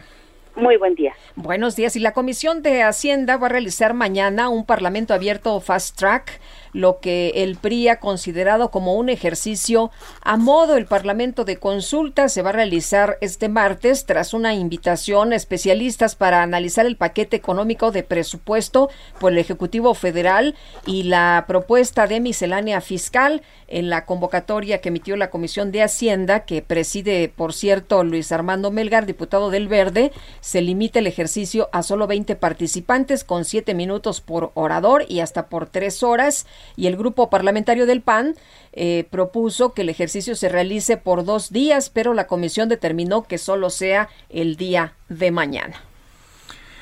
Son las 8, las 8 de la mañana con 20 minutos.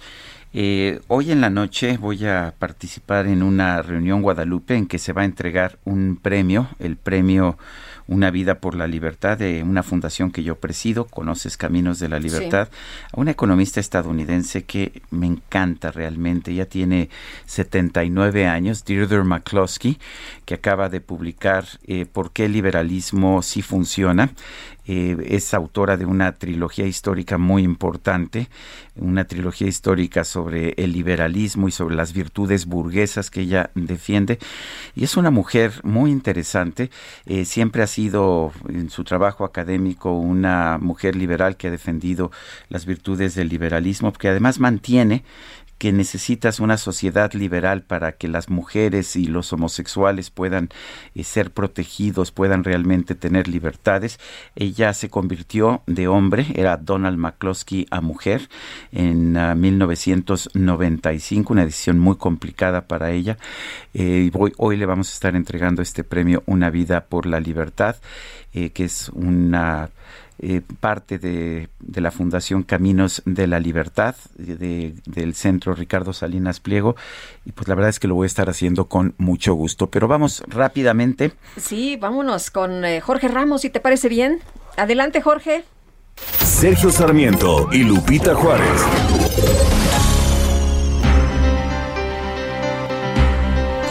Buenos días, ¿cómo estás? ¿Qué tal, Lupita? Buenos días, Sergio, auditorio. Hoy en La Silla Rota traemos una historia, la historia de Sara. Ella nació en 1989 en el seno de una familia monoparental. Su madre y ella se refugiaron con más parientes entre la precariedad de dos mujeres solas en aquellos días. Ahí con el tiempo, tanto el hacinamiento como la violencia se hicieron presentes. Hubo abusos físicos, psicológicos y sexuales. A los 11 años, Sara quiso fugarse. Corrió sin rumbo por la avenida, allá en la calle 11 de julio, en la ciudad de Pachuca Hidalgo, hasta que la alcanzaron. sus pies y su cuerpo eran aún demasiado débiles para huir y pues más o menos el recorrido que hacía los domingos cuando iba a la iglesia por ese camino había bares donde mujeres salían al amanecer cuando ella iba a la misa. Es la historia de Sara, donde estamos contando este problema de la trata de personas, las cifras eh, oficiales que se van a conocer por parte del gobierno de México hablan de una pues eh, eh, cifra negra que no se conoce de casos reales de personas que han sido víctimas de trata, particularmente es en el Estado de México, en Nuevo León, y son los estados que lideran esta lista, aunque bueno, por supuesto, en otras partes de la República. Así que los invitamos a que lean esta historia de Sara y los números, los números que trae el gobierno de la República sobre este tema que a veces, a veces dejamos un poco de lado, Lupita. Pues sí, tienes razón sobre el mundo de la trata. Muchas gracias, Jorge.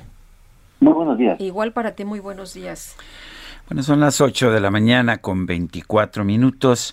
Guadalupe Juárez y Sergio Sarmiento estamos en el Heraldo Radio. Le recuerdo nuestro número para mensajes de WhatsApp es el 55 2010 9647. Regresamos.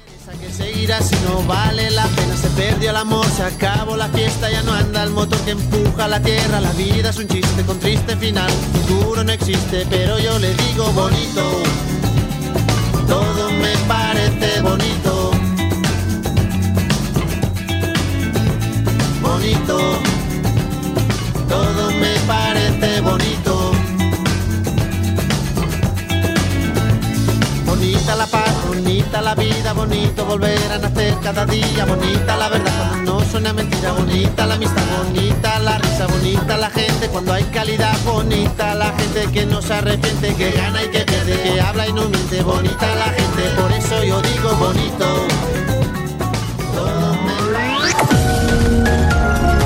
Sergio Sarmiento y Lupita Juárez quieren conocer tu opinión, tus comentarios o simplemente envía un saludo para ser más cálida esta mañana. Envía tus mensajes al WhatsApp 5520 109647. Heraldo Radio, la H que sí suena y ahora también se escucha. Continuamos con Sergio Sarmiento y Lupita Juárez por El Heraldo Radio.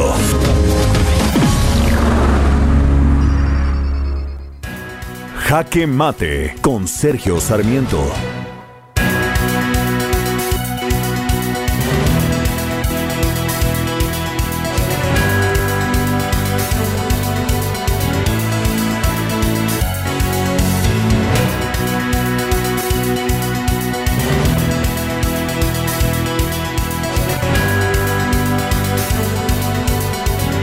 El presidente de la República en estos momentos está defendiendo su reforma de la energía eléctrica, de la industria eléctrica, en su conferencia de prensa de esta mañana. La verdad es que muchos de los argumentos que se están planteando son pues bastante inadecuados, bastante incorrectos para lo que realmente está ocurriendo en nuestro país. Nos dice, por ejemplo, el presidente que la participación en el mercado eléctrico de la Comisión Federal de Electricidad va a pasar a 54%. Bueno, pues en la actualidad, de hecho, la Comisión Federal de Electricidad está aportando el 38% de la energía, pero tiene capacidad instalada para dar el 54%. ¿Por qué no lo está haciendo? Pues simple y sencillamente porque no tiene, eh, porque no tiene la energía suficientemente buena, de calidad particularmente en lo que concierne a que no sea energía, a que no sea energía eh, de carácter sucio. Y este es el problema. Eh, sabemos que sí puede la Comisión Federal de Electricidad dar el 50% de la electricidad pero realmente si hace esto, lo único que vamos a tener es un aumento en los costos de generación de la electricidad, que si queremos que no se traduzca en un aumento en los precios, pues tendrá que ser subsidiada y lo que sí vamos a tener es energía mucho más sucia. También nos ha dicho el presidente de la República, eh, y nos han dicho también Rocío Nale, la secretaria de Energía, que la Comisión Federal de Electricidad está subsidiando subsidiando a las empresas privadas, solo que en la cuenta pública eh, en la cuenta pública que existe en estos momentos, eh, lo que podemos ver es que no hay absolutamente ningún subsidio de la Comisión Federal de Electricidad a los generadores privados, de manera que esta información pues simple y sencillamente es falsa. Ojalá que sigamos discutiendo este tema, pero que aprendamos a ver el tema desde el punto de vista técnico y no solamente político. La verdad es que esta reforma de la industria eléctrica sería un grave retroceso para nuestro país. Yo soy Sergio Sarmiento y lo invito a reflexionar.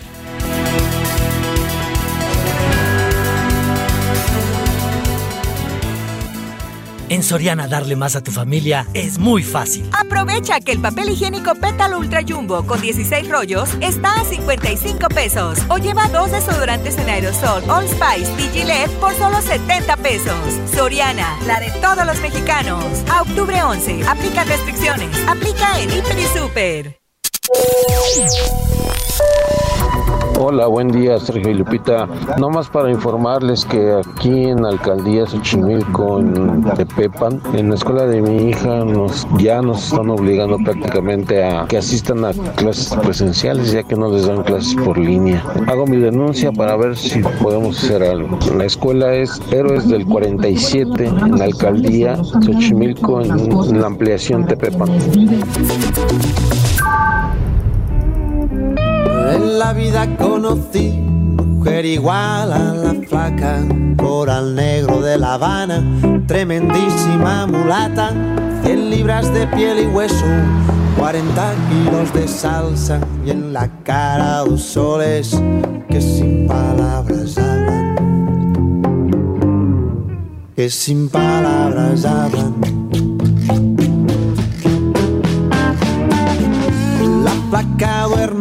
Día, dice que así el hambre engaña y cuando cae la noche baja a bailar a la tasca y bailar y bailar y tomar y tomar una cerveza tras otra. Sé que esta te gusta mucho, Guadalupe Juárez. La flaca, seguimos escuchando a Pau Donés. Estoy bailando. Por un beso de Son las 8 de la mañana, 8 de la mañana con 35 minutos. El periódico, eh, el periódico El Universal da a conocer hoy información en el sentido de que Javier Corral dejó corrupción y deudas por 75 mil millones de pesos en Chihuahua. Es una acusación que hace Maru Campos, la sucesora de Javier Corral en el gobierno de Chihuahua. Y el periódico La Jornada saca también una nota crítica del exgobernador de, de Chihuahua. Esta nota es del periodista Gustavo Castillo García, que señala que Javier Corral convirtió la Casa de Gobierno de Chihuahua en un centro de operaciones policíacas y ministeriales, donde se integraban los expedientes X en contra de sus opositores y de quienes veía como futuros competidores políticos. Recordarás, Guadalupe, que se le lanzó encima, de hecho, a Maru Campos, que era de, Sí, su, propio no, de partido, su propio partido. La acusó, después nos enteramos por los tribunales que las acusaciones eran falsas, de que había recibido dinero ilegal de César Duarte. Y bueno, pues ah, resulta que todo se operaba desde la propia casa de gobierno eh, en un pues centro de ataque a sus enemigos políticos. Son las 8 de la mañana, 8 de la mañana con 36 minutos. Vamos en este momento a un resumen de la información más importante.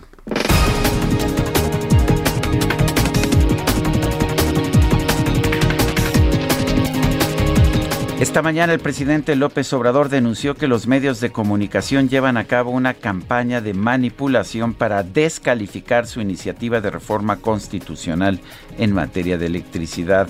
Estemos atentos y que no nos manipulen en los medios, porque la mayoría de los medios de información pues están al servicio de estas grandes corporaciones y entonces distorsionan las cosas. Hablan de que vamos a expropiar, por ejemplo, ahora se va a explicar que se les deja el 46% del mercado, 54% para la Comisión Federal de Electricidad. Si eh, quieren hacer negocios, ahí está, negocios con ganancias razonables, a robar a otro lado.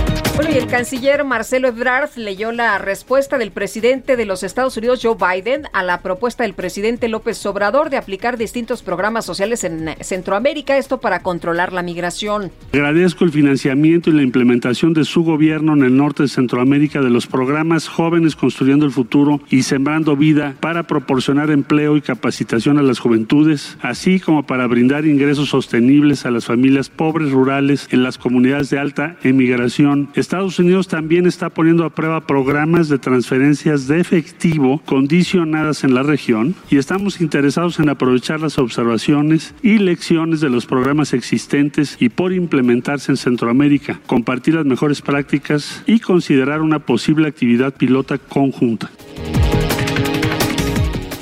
El gobernador de Nuevo León, Samuel García, anunció que el próximo miércoles se va a reunir con el subsecretario de Prevención y Promoción de la Salud, Hugo López Gatel, para solicitarle vacunas contra el COVID-19 para los niños del estado.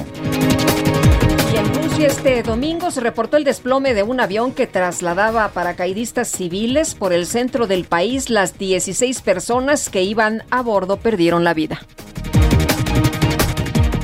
Son mis tenis mágicos, viejos pero rápidos, aunque son simpáticos, son muy problemáticos.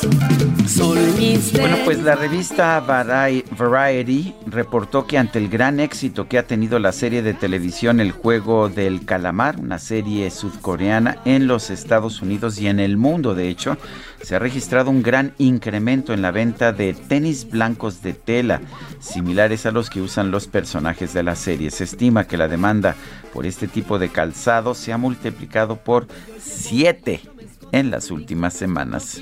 Que mis tenis me fastidien la función. Encuentro alguna amiga y me viene a saludar. ¡Abrázala, tarugo! ¡No la dejes escapar! ¿Quién habló? Pues yo no fui. ¿Qué par de tenis tengo yo? No Y continuamos con la información. Diputados del Grupo Parlamentario de Morena en el Congreso de la Ciudad de México acudieron ante la Fiscalía General de Justicia Capitalina para denunciar penalmente a Sandra Cuevas, alcaldesa de Cuauhtémoc, por los posibles delitos de ejercicio abusivo de funciones y distracción de recursos públicos. Tenemos a Sandra Cuevas en la línea telefónica. Nos gusta darle a usted de, de primera mano la información. La buscamos. Y Sandra, muchas gracias por platicar con nosotros esta mañana. Muy buenos días. Buen día, muchísimas gracias por el espacio. Aquí estoy a sus órdenes. Eh, Sandra, ¿cómo ve esta, pues esta denuncia que se está presentando en su contra? ¿Es política? ¿Tiene algún algún fundamento real? La realidad es que no tiene ningún fundamento eh, jurídico, no tiene ninguna prueba y para mí es solamente un tema que quiere generar controversia, es una persecución política, es lo que lo que ellos, los que, lo que quiere hacer Morena es bombardearme, es que a través de diferentes diputados, tanto locales como federales, estén ejerciendo en contra mía violencia. Creen que con eso me van a detener y creen que con esa forma de actuar yo voy a dejar de decir lo que realmente significa el grupo de Morena. Ellos creen que por esa situación yo voy a parar mi labor que estoy llevando a cabo en Cuauhtémoc. Pero eso no va a pasar. La realidad es que ya estoy acostumbrada a estos ataques del grupo de Morena, ya estoy acostumbrada a que presenten denuncias, a que realicen videos alterados, editados, sin ningún fundamento. Entonces, prefiero no darle importancia. Mis abogados atenderán la denuncia, por supuesto, pero esto es de risa, no tiene ningún sustento jurídico ni tampoco tienen una sola prueba. Eh, Sandra se acusaba de, de este festejo ostentoso de, de, cuando usted rende protesta, eh, que, de dónde salió el, dinero y, y, bueno, pues eh, distracción de recursos públicos. ¿Usted qué dice de todo esto? Mire, no se puede configurar el tema de haber yo utilizado recursos públicos porque todavía no entraba yo al gobierno y no podía utilizar un recurso que no me habían entregado. Punto número uno. Punto número dos. Hacen un escándalo por una alfombra roja que ya aclaró que la señora Carmen Salinas, la actriz Carmen Salinas, que ella me la prestó. Las flores hacen otro escándalo por las flores. Las flores todas las donaron las, los locatarios y las locatarias del mercado Martínez de la Torre. Eh, hacen otro escándalo por el back, por las luces, por el escenario. Eso fue algo muy simple, muy sencillo, que cualquiera de los alcaldes de los 16 que llevaron a cabo su toma de protesta también lo hicieron. Incluso muchos pusieron un domo, esos domos valen más de 600 mil pesos, que implica un gasto tres veces o cuatro veces mayor que el que yo pude haber realizado. Este es un tema de persecución política, me quieren presionar para que yo me pueda pasar al grupo de Morena, situación que no va a ocurrir, no va a ocurrir. Me hicieron la invitación para que me regresara yo a Morena, no he querido, no va a ocurrir y esa es su molestia. Entonces, por más que me presionen, yo voy a seguir trabajando como hasta el día de hoy, mi esencia no va a cambiar, mi forma de hacer las cosas bien hechas, con calidad, bonitas, no va a cambiar.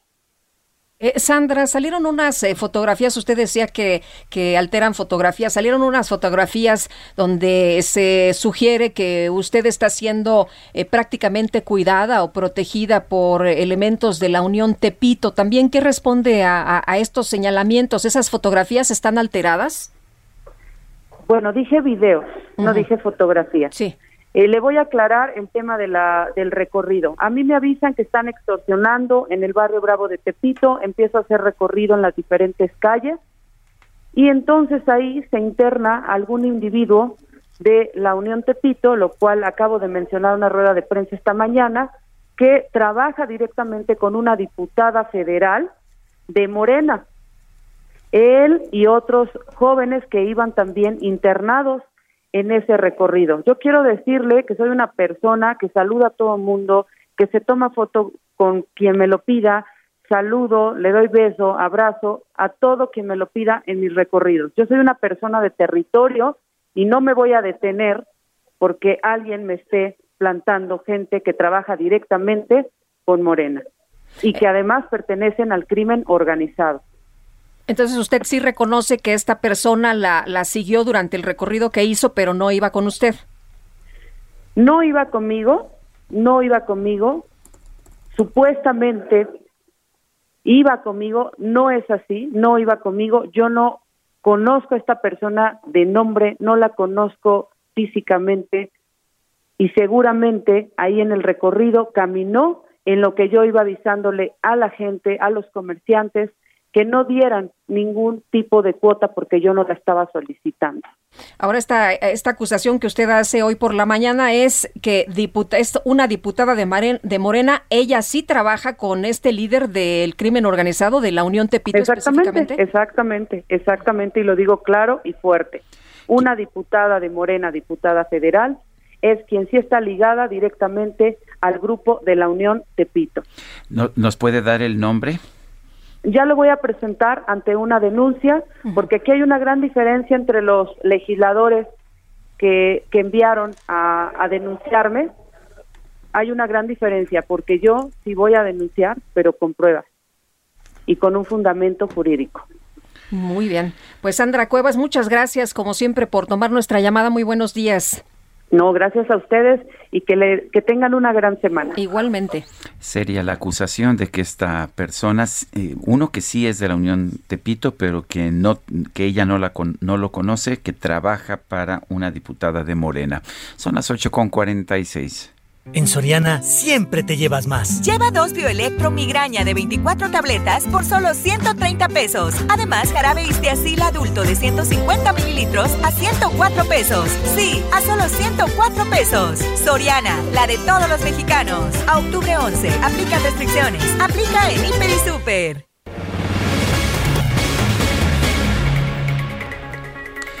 Cuatro municipios de Veracruz fueron afectados por fuertes lluvias este fin de semana. Raúl Hermida Soto es alcalde de Cosamaloapan, Veracruz. Eh, señor alcalde, cuéntenos cómo está la situación allá en Cosamaloapan. Buenas, buenas, buenos días, Sergio. Gusto saludarlos, a ti, a Lupita. Gracias, buenos días. Buenos días. Sí, fíjate que fueron unas lluvias bastante fuertes todo, todos estos días pasados. Aquí en la cuenca del Papaloapan, Cosamaloapan específicamente, eh, nos afectó en colonias, nos afectó en algunas cuestiones de energía eléctrica, pero al día de hoy ya se están restableciendo. Eh, afortunadamente el río que pasa por todo lo que es eh, el municipio de Cosamaloapan, que viene desde Oaxaca, que es el río Papaloapan, uno de los ríos más importantes en México, está bajo en su nivel, porque si no fuera catastrófico. Cuando el río sube, inunda de una forma más aparte de las lluvias. Entonces lo que nos ayudó mucho a nosotros en esta ocasión fue que el río no subió su nivel. Es decir, que las presas Cerro de Oro y las que están en Oaxaca no abrieron para el desfogue, porque siempre afecta más acá cuando se abre allá. Eso fue lo que nos salvó más, Sergio Lupita, y que hoy, bueno, estamos eh, ya volviendo, no al 100%, pero sí al, a la habitualidad de la ciudadanía.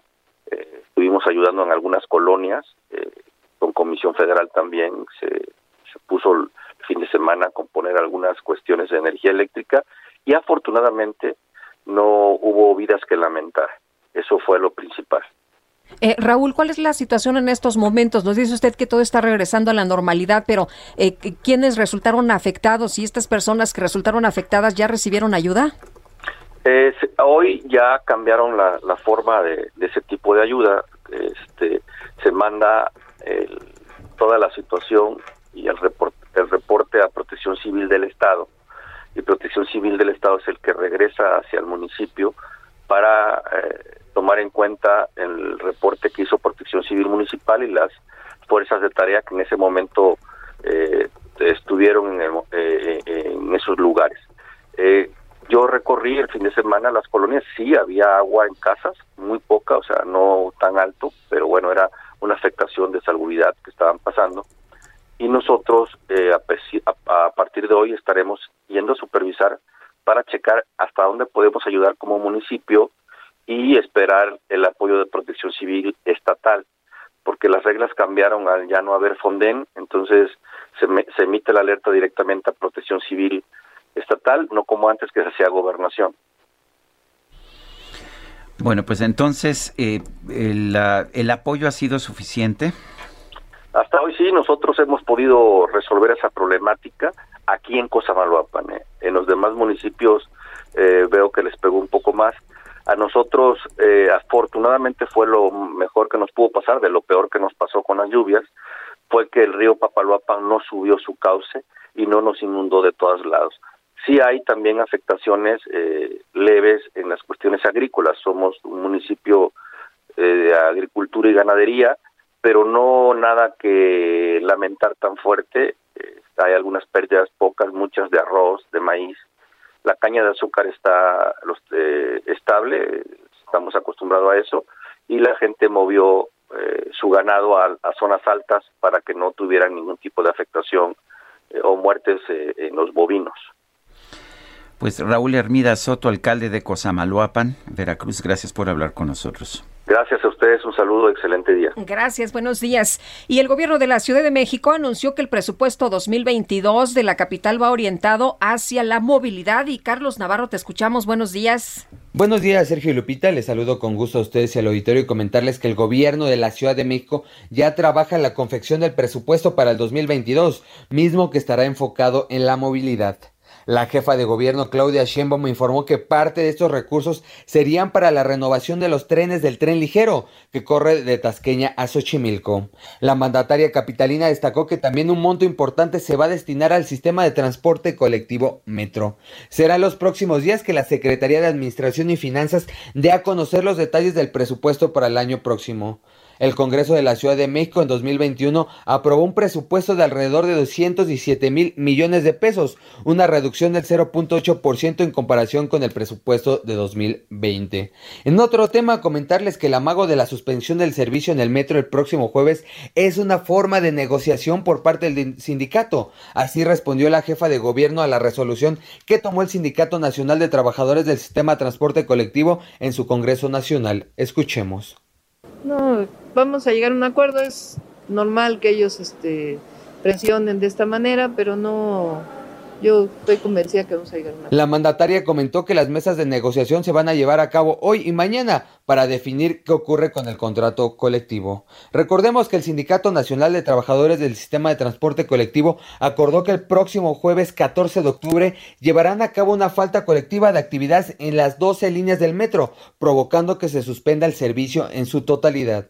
Dicho acuerdo se tomó en el Congreso Nacional Ordinario, máximo órgano sindical que se realizó el jueves y viernes pasado y contó con el respaldo de todos los delegados y de las 10 seccionales del gremio. La falta colectiva en el metro será desde el jueves y hasta que las autoridades capitalinas y de la Dirección del Sistema de Trans Transporte Colectivo Metro resuelvan las peticiones laborales y aumento salarial correspondientes a este año. Sergio Lupita, la información que les tengo. Muy bien, muchas gracias, Carlos. Y vámonos ahora hasta Periférico, Mario Miranda, adelante. Hola, ¿qué tal? Buenos días. Sergio Lupita, nos encontramos en el anillo periférico al cruce con el eje 5 Sur, donde en estos momentos la vialidad es aceptable para los automovilistas que se dirigen hacia la zona sur, como lo es Barranca del Muerto, Las Flores o el eje 10.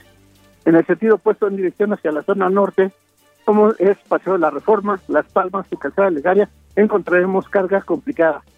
También informarles que el viaducto Miguel Alemán en dirección hacia el aeropuerto encontraremos bastante carga vehicular. Eh, carga vehicular en el sentido opuesto, en dirección hacia el avenida periférico, la realidad es aceptable. Sergio Lupita, seguimos pendientes. Gracias, Mario. Buenos días. Y bueno, ya sabe usted que nos gusta escuchar sus comentarios, sus puntos de vista. Mándenos un WhatsApp al 55 20 10 96 47. Repito, 55 20 10 96 47. Regresamos. De salsa y en la cara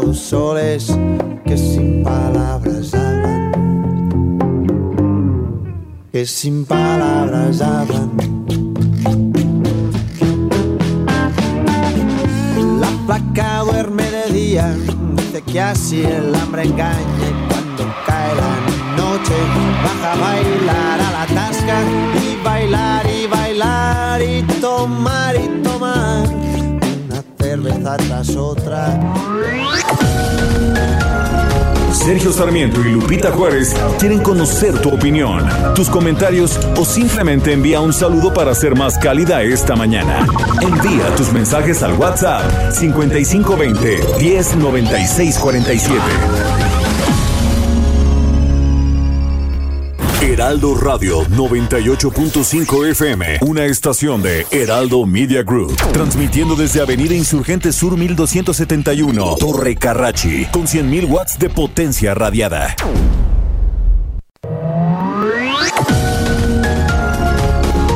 Continuamos con Sergio Sarmiento y Lupita Juárez por El Heraldo Radio.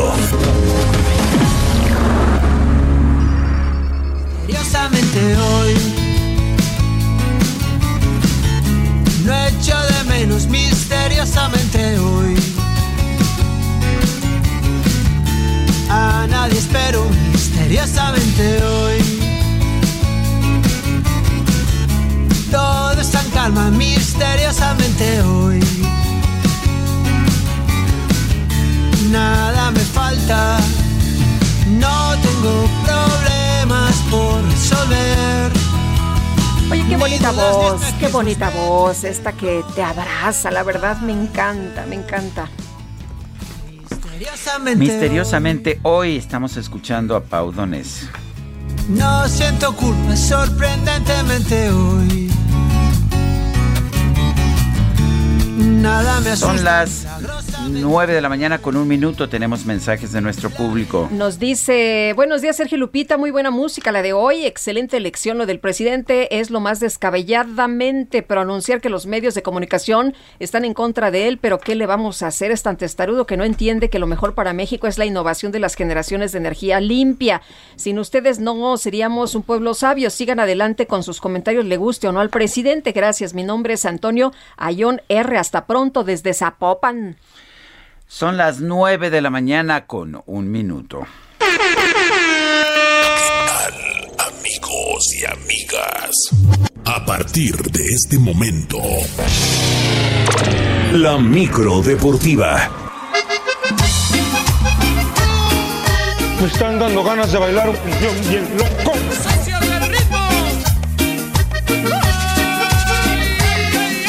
Yo me imaginé que no iban a poner a Pau Donés en la micro deportiva, pero... Ay, cacharpito.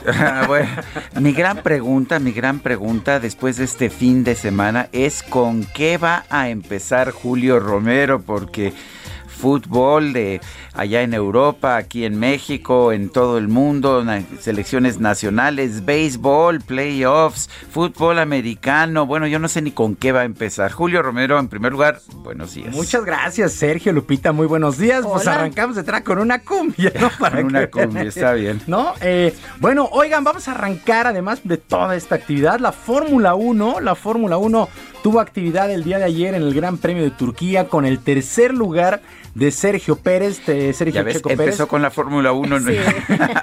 bueno, es que en tercer lugar, el tercer podio Sí. de Checo en lo que va de la campaña. Además, la muy es que buena, fue muy buena carrera. un carrerón el que hizo Checo Pérez aguantando los embates de Lewis Hamilton. ¿Qué, qué forma de.? Porque yo pensé que se lo iba a llevar, tenía con mucha más velocidad Luis Hamilton. ¿Cómo lo evitó? ¿Quién sabe? Pero rueda, rueda, ahí pegadititos, pegadititos. Muy valiente Checo, cerrándole totalmente la puerta. que era su función. Es, para eso le, eso le habían Sí. pedido, Exactamente. Cerrarle el paso a Hamilton para que no alcanzara a Verstappen. Exactamente. Oye, pero leí un tuit ayer que decía que como micro levantando pasaje. Sí, ahí, la, la verdad es que yo creo que el que escribió este tuit ha pasado alguna vez por Chabacano o por Miscuac, ¿no? Porque son unos cierres impresionantes los que, los que se dan. Pero muy bien, muy bien, Checo, el día de ayer, después del de tercer lugar que consiguió en Francia, el título en Azerbaiyán, ahora en Turquía, tercer lugar muy meritorio con y Botas contento, me imagino, pues ya está a punto de irse, pero se lleva un triunfo, ¿verdad? Se lleva el triunfo Valtteri Bottas, eh, por delante Max Verstappen y los dos Red Bull, ¿no? El de Verstappen y el de, el de Checo Pérez.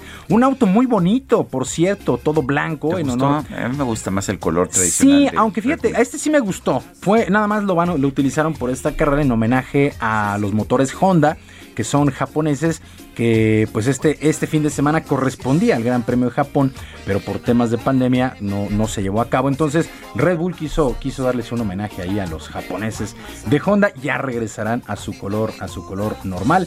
Y eh, pues ha sido una gran carrera, un muy buen fin de semana. Valió la pena despertarse tan temprano en domingo. Eso sí, un, guajol, un guajolo combo, ¿no? Porque Sí, si no, cómo pues, no. modo que no se pudiera ver ahí con un atolito y un tamal. Bueno, por cierto, la Fórmula 1 en México está cada vez más cerca y lo mejor es que con Tempur podrías vivir esta adrenalina y disfrutar toda esa emoción. Solo necesitas comprar tu colchón Tempur, registrar tu compra en tempur.com.mx diagonal school, resolver la trivia rápida y correctamente y así llevarte un par de boletos para disfrutar a lo grande de este increíble evento. Si eres de los que te gusta vivir a la par de la vanguardia y la tecnología, sabes que Tempur tiene los sistemas de descanso poseedores de la más avanzada tecnología, certificada incluso por la NASA y que al comprar un Tempur llevas a tu casa una sensación de frescura y flotación total para un descanso incomparable. Si con esto además la oportunidad de pocos tendrán de asistir a la Fórmula 1 en México, pues definitivamente te gusta vivir y disfrutar de la mejor tecnología y los mejores eventos. Te esperamos en nuestras tiendas Tempur o también visita tu tienda de prestigio. No dejes pasar esta gran oportunidad. No olvides que con Tempur podrías ir directo a la Fórmula 1 en México. Esta promoción es válida del 9 de septiembre al 31 de octubre de este 2021. Tempur, like no other. Legal, Fórmula 1 es una marca registrada por sus distribuidores, así es que a vivir, a vivir la emoción Acuérdense que los que ya tienen boleto y quieren ir a la Fórmula 1 tienen que estar en un preregistro para el tema del el COVID y que su acceso sea más rápido. Más rápido, Sí, ¿verdad? así es. Bueno, Oye, dice Is- Isaura García, obvio, la micro deportiva en Sergio Lupita de Julio Romero tenía que empezar con ese podio hermoso de Checo Pérez. beso a Isaura, por supuesto, que gran aficionada a la Fórmula 1, a todos los, a todo el automovilismo en términos generales. Ahí eh, acaba de ser cumpleaños de hace poquito.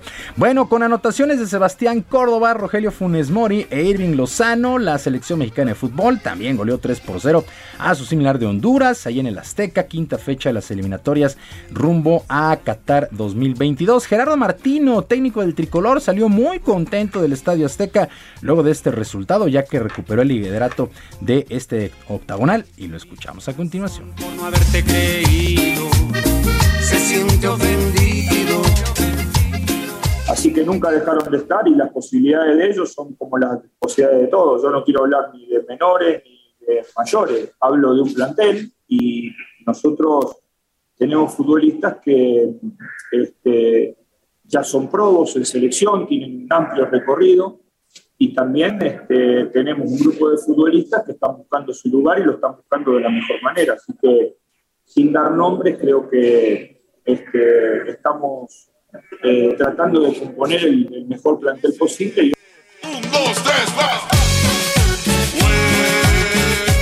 Bueno, en otros resultados de esta quinta fecha, Costa Rica vencidos por uno El Salvador, Jamaica y Canadá empataron sin goles, Panamá venció 1 por 0 a los Estados Unidos, México es líder único con 11 puntos, Estados Unidos se quedó con 8, Panamá también llegó con 8, Canadá en 7 y Costa Rica es el quinto sitio con 6 unidades. Bueno, y allá en Europa, el equipo de Francia venció 2 por 1 a España en la final de la Liga de las Naciones, una final que se disputó allá en San Siro en Italia. Anotaciones de Karim Benzema y Kylian Mbappé habría, había abierto el marcador el equipo de España por conducto de Mikel Oyarzábal al 64, pero dos minutitos después, muy rápido, Karim Benzema dio el empate y Mbappé el triunfo.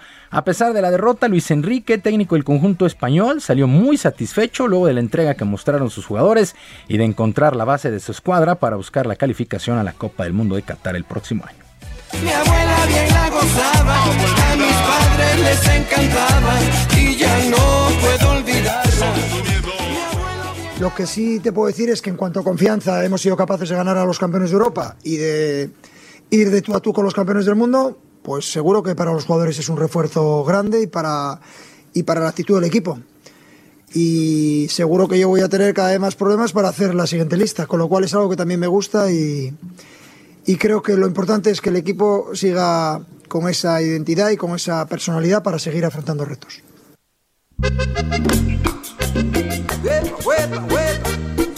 Buen juego el día de ayer.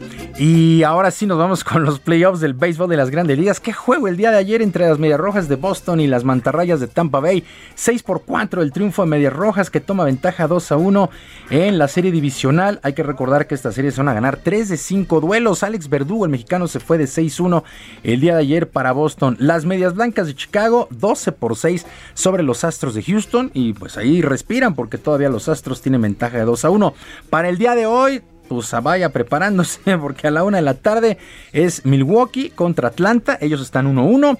Para las 3 con 37 los Astros de Houston contra las Medias Blancas de Chicago, Boston contra Tampa Bay a las 7 y a las 9 San Francisco estará visitando a los Dodgers. Nada más cuatro juegos que son tres horas cada uno, cuatro juegos son 12 horas. Ah, está bien, ¿no? Un buen Sí, día. de empezar a la una y terminar a las doce y media por ahí, ¿no? Entonces, este, hoy sí es día imperdible. Oigan, también el triunfo de Julio Urias el pasado sábado. Qué gran juego. Está atravesando el mejor momento de su carrera, sin lugar a dudas, Julio Urias. Qué orgullo, nada más. Me, sí. Me, me gusta, me gusta verlo pichar. Sí, sí, eh, cinco o seis entradas es su límite, pero lo ha hecho demasiado bien. El Cinco y único en llegar. el, este, cinco y media, sí, exactamente. Solamente el- le hicieron una carrera el pasado sábado y ahí está, 20 victorias en la campaña regular. Bueno, en la NFL, la NFL, semana 5 también. muy buenos juegos. El equipo Nuevo Orleans en lo más destacado, 33 a 22 sobre Washington Football Team.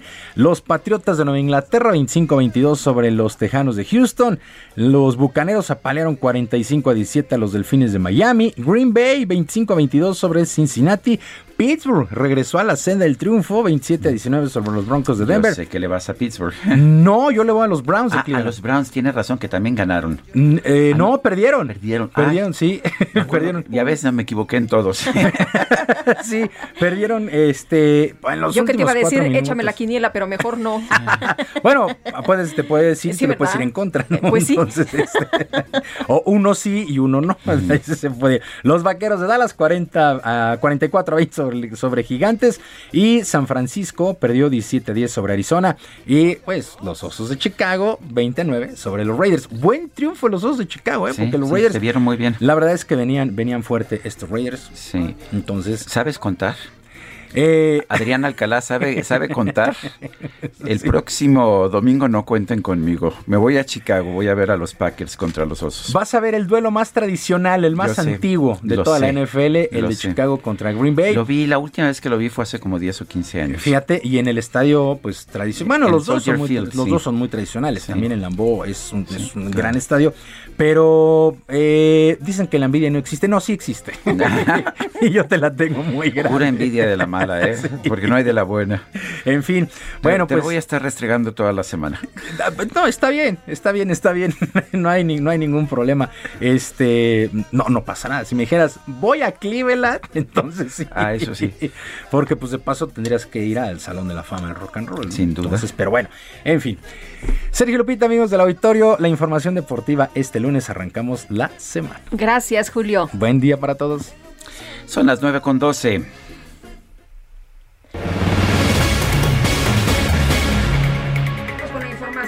Un ataque armado, cuatro policías estatales fueron acribillados, cuyo hecho también generó una crisis de pánico entre las familias que, pues los que viven por la zona, los que pasaban por el lugar, los que disfrutaban de un torneo infantil de fútbol en un campo deportivo en Zacatecas. Y Estefanía Herrera nos tienes todos los detalles. Parece que esto, pues ya se ha vuelto cotidiano, ¿no?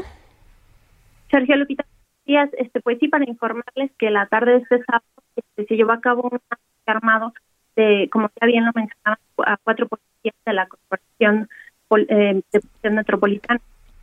No, Estefanía, te estamos escuchando entrecortada. Nuestro equipo de producción va a tratar de mejorar la llamada. Espero que nos digan de inmediato. Eh, mientras tanto, rápidamente, eh, recibo información de que la farmacéutica Merck está avanzando en el desarrollo de una pastilla oral anti-COVID, una pastilla oral anti-COVID, el Molnupiravir o MK4482, un agente antiviral oral experimental contra el COVID-19 descrito por Merck como un potente análogo de ribonucleócido que inhibe la replicación del SARS-CoV-2. Sería importante, no hay vacunas, pero no hay medicamentos en contra del COVID-19. Regresamos a Zacatecas con Estefanía Herrera. Adelante.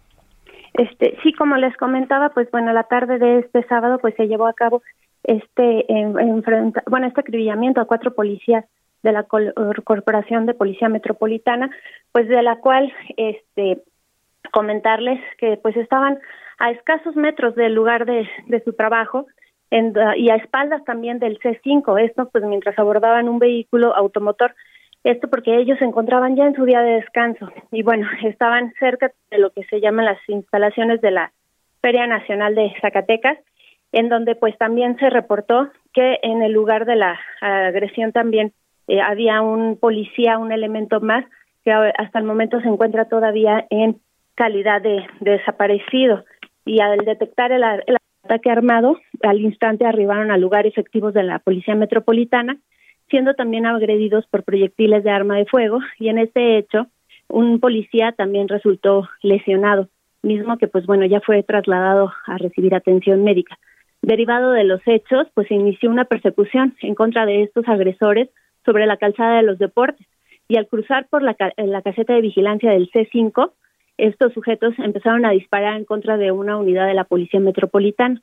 Por este hecho, pues fue que se generó la crisis de pánico entre las familias que disfrutaban de un torneo infantil de fútbol en el campo deportivo de Zacatecas, mismo que se encuentra ubicado frente al C5, donde se reportó esta segunda agresión armada.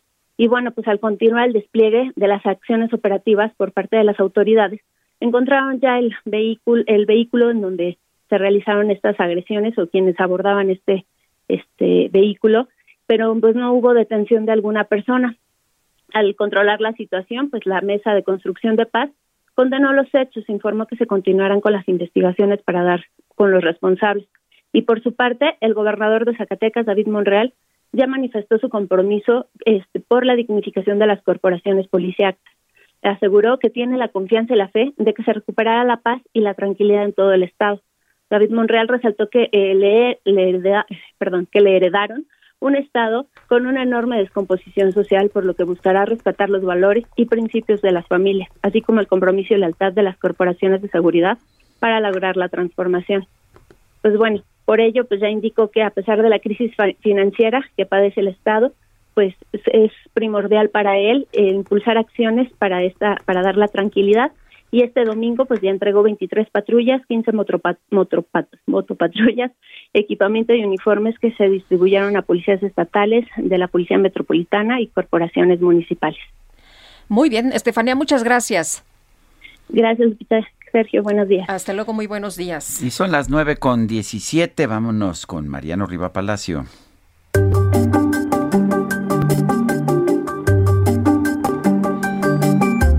Bienvenido Mariano con tu bienestar H, ¿qué nos tienes esta mañana? Querido Sergio Sarmiento Lupita Juárez, amigos del Heraldo Radio, muy buenos días a todos. Pues ustedes lo saben, este fin de semana, para ser precisos, el día de ayer domingo, se conmemoró el Día Mundial de la Salud Mental, un tema muy importante y que aquí en el Heraldo de México, en el Heraldo Radio, le hemos dado mucha información a la gente acerca de este tema en específico.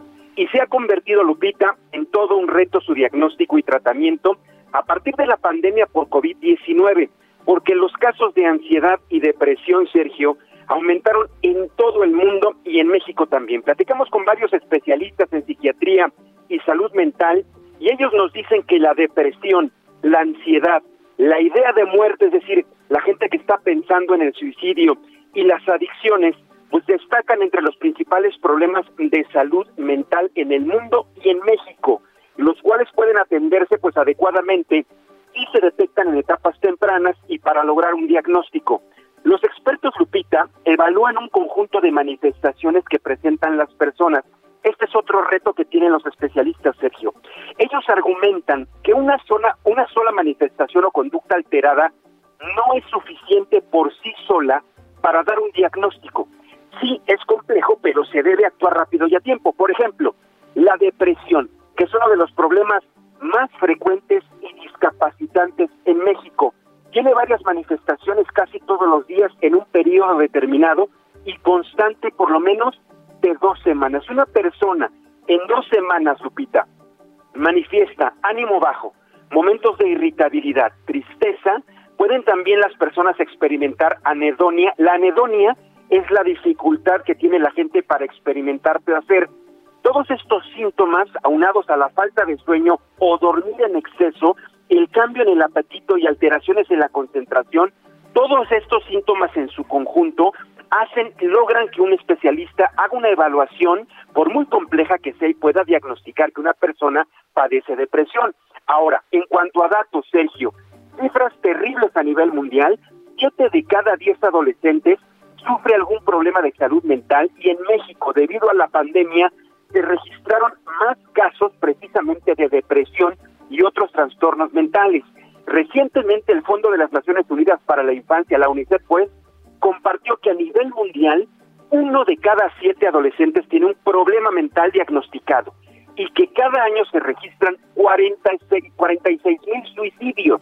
Una cifra alarmante, Sergio Lupita, de lo que esto significa. Por ello, la UNICEF urgió a los gobiernos del mundo, incluido México, a fortalecer y empujar políticas públicas que protejan la salud mental de todos, en especial de las nuevas generaciones sobre todo ante la llamada nueva normalidad derivada del COVID, que está enmarcada por una situación que ha dejado pues, a cientos de miles de personas huérfanas México, recordemos, Sergio, ocupa el tercer lugar con más niños y adolescentes huérfanos consecuencia de la pandemia. Y ya para terminar, un caso muy interesante que dicen los especialistas, Lupita, es en cuanto a la ansiedad, amigos de Heraldo Radio. Está definida como un grupo de enfermedades. Padecer ansiedad es un grupo de enfermedades. La mayoría de las personas que la padecen experimentan pánico. Los especialistas aquí nos dicen que la, la ansiedad suele haber cambios en el estado de ánimo, intolerancia, irritabilidad, enojo, gritos y también alteraciones en el apetito. Así que Sergio Lupita, nos eh, eh, vamos a seguir eh, tratando este tema, si ustedes me los permiten, en otras cápsulas, es muy importante. Los especialistas piden que la salud mental sea atendida de manera urgente como se atiende una enfermedad orgánica, debido a que la pandemia vino a aumentar los casos de enfermedades y trastornos mentales en México y en todo el mundo. Así que Sergio Lupita, amigos del Heraldo Radio, hasta aquí la información y la reflexión este inicio de semana a través de Bienestar. Muy bien, pues muchísimas gracias, Mariano. Gracias, Sergio Lupita. Buenos días a todos. Buenos días. Y a partir de hoy, Nuevo León regresa a clases presenciales en escuelas públicas y privadas para quienes así lo decidan. Y Daniela García, cuéntanos cómo estuvo el regreso, si se animaron. Muy buenos días, Lupita, Sergio. Pues sí, como bien mencionan, desde la semana pasada ya se había dado a conocer que la autoridad estatal estaba dando la luz verde para que regresaran los niños de forma presencial. El jueves se informó que los colegios privados podrían regresar de forma presencial al 100% de su capacidad, las escuelas públicas a un 50%. Sin embargo, el día de ayer el gobernador Samuel García eh, pues cambió un poquito el, mensaje que tenían y anunció que si una escuela eh, pública se encuentra en condiciones de regresar, puede abrirlo en su totalidad a partir de este lunes de la mañana.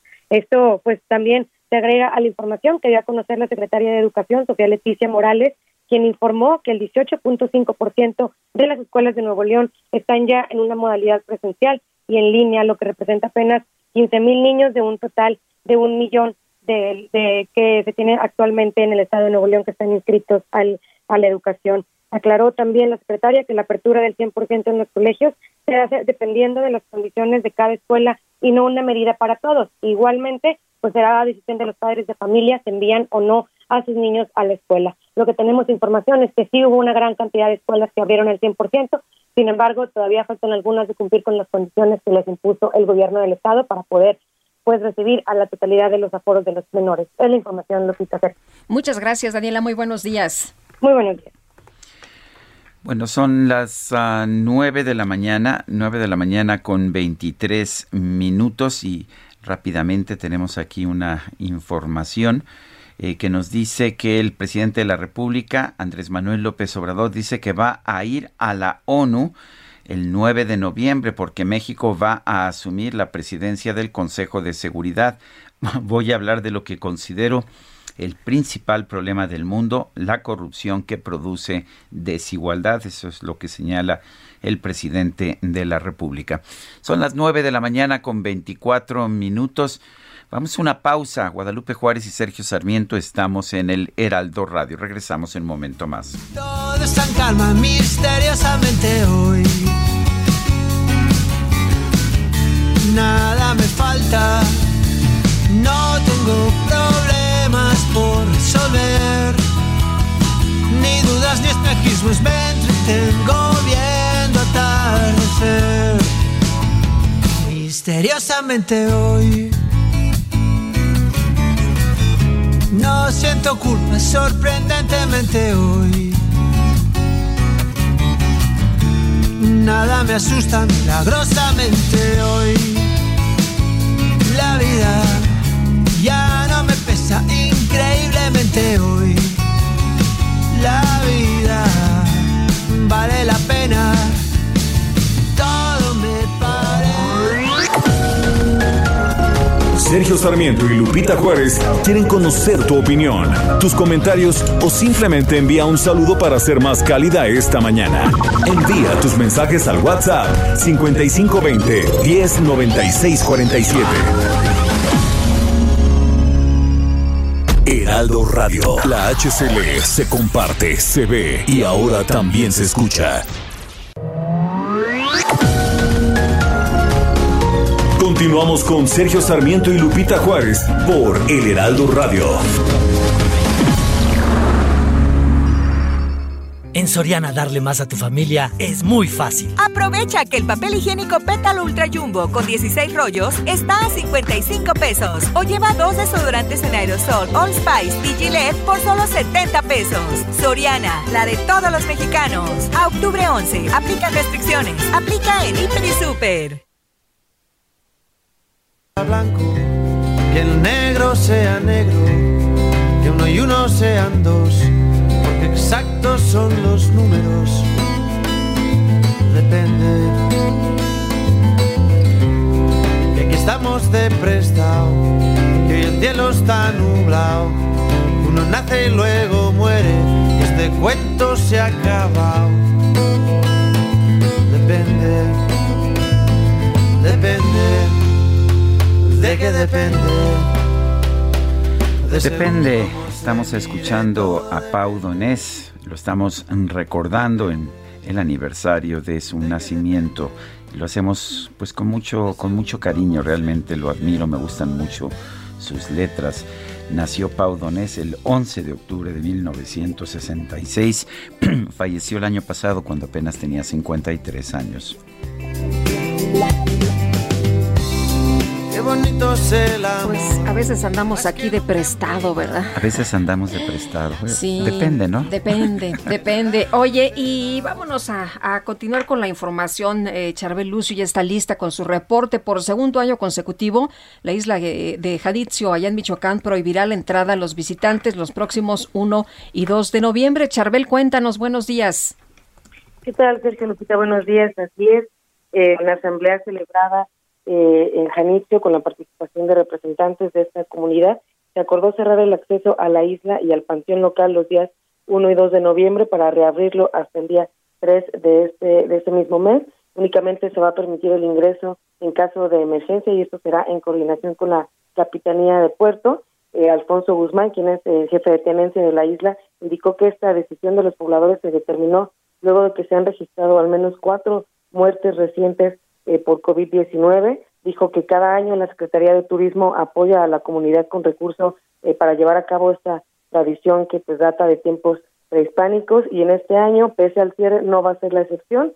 Dicho recurso dijo que se va a destinar a apoyar a las familias que van a enfrentar las pérdidas económic- económicas por la ausencia de turismo y bueno, aprovechó para pedir a los michoacanos, a los visitantes nacionales y extranjeros su comprensión ante eh, la celebración eh, pues prácticamente a puerta cerrada de la Noche de Ánimas, que este año se va a llevar a cabo de manera privada en cada uno de los domicilios de los habitantes de esta pequeña isla en Pátzcuaro, Michoacán.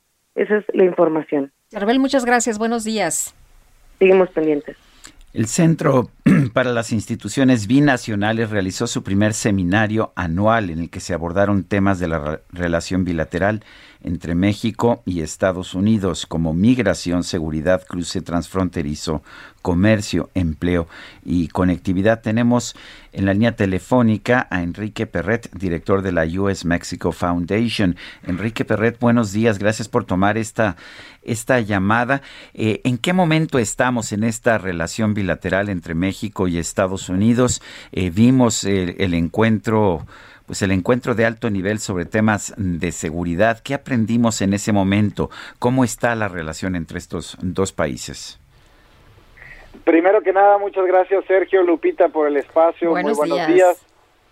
Eh, pues mira, a ver, la, la pregunta de, de cómo está en el momento la relación México-Estados Unidos y nosotros pues un poco la reflexión que hacemos, Sergio, es cómo están las instituciones bilaterales o binacionales. Creemos que con una estructura sólida de instituciones entre México y Estados Unidos, aunque existan problemas y complejidades, porque lo cierto es que México y Estados Unidos siempre vamos a tener pues algunos puntos de vista distintos, es una relación tan compleja, tan amplia, multitemática, que es difícil estar bien en todo, pero las instituciones te permiten evaluar, reflexionar, poner metas, etcétera. Mira, el ejemplo del, del viernes de esta eh, reunión de alto nivel en materia de seguridad, que al final creo que al grupo le pusieron un nombre pues bastante largo de- del grupo del bicentenario, etcétera.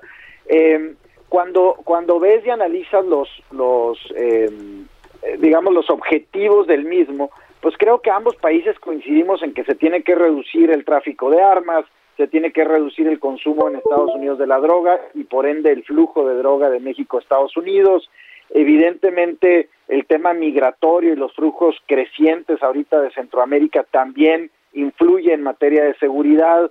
Eh, el lavado de dinero y el flujo de, de dólares de Estados Unidos a México por múltiples vías las restricciones que hoy existen en la frontera, que Sergio Lupita, llevamos 20 meses con las restricciones en la frontera a partir de la pandemia.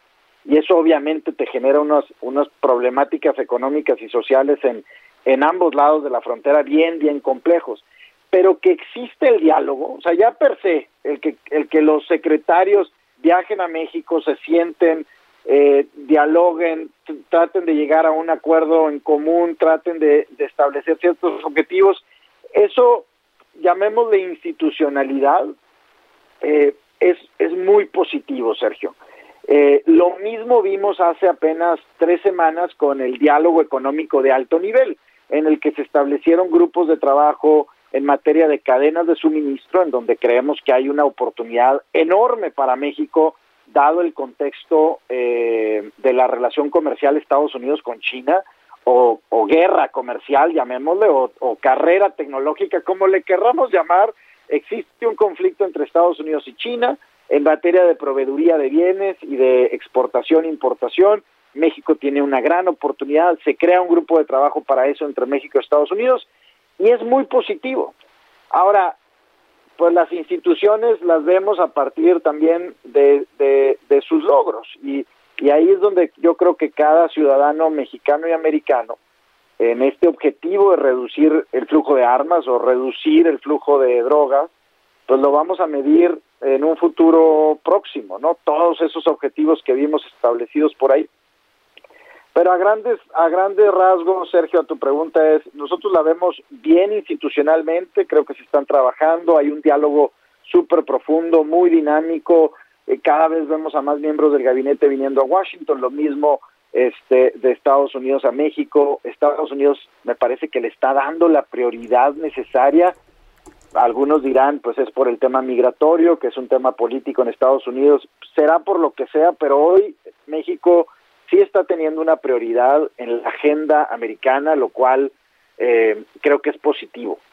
Eh, bueno, y además eh, hablabas de, las instituciones, pero también para realizar y llevar a cabo objetivos, pues se necesitan recursos, ¿no? Eh, este tema de, de, la nueva relación de que tú decías, bueno, le pusieron, desapareció la Mérida, pero le pusieron algo muy largo, no sé qué bicentenario. El, algunos decían, solo cambia de nombre, pero aquí lo interesante es que sí se añadan objetivos, pero que también el recurso de, de esto sigue eh, fluyendo, ¿no? De los Estados Unidos a México.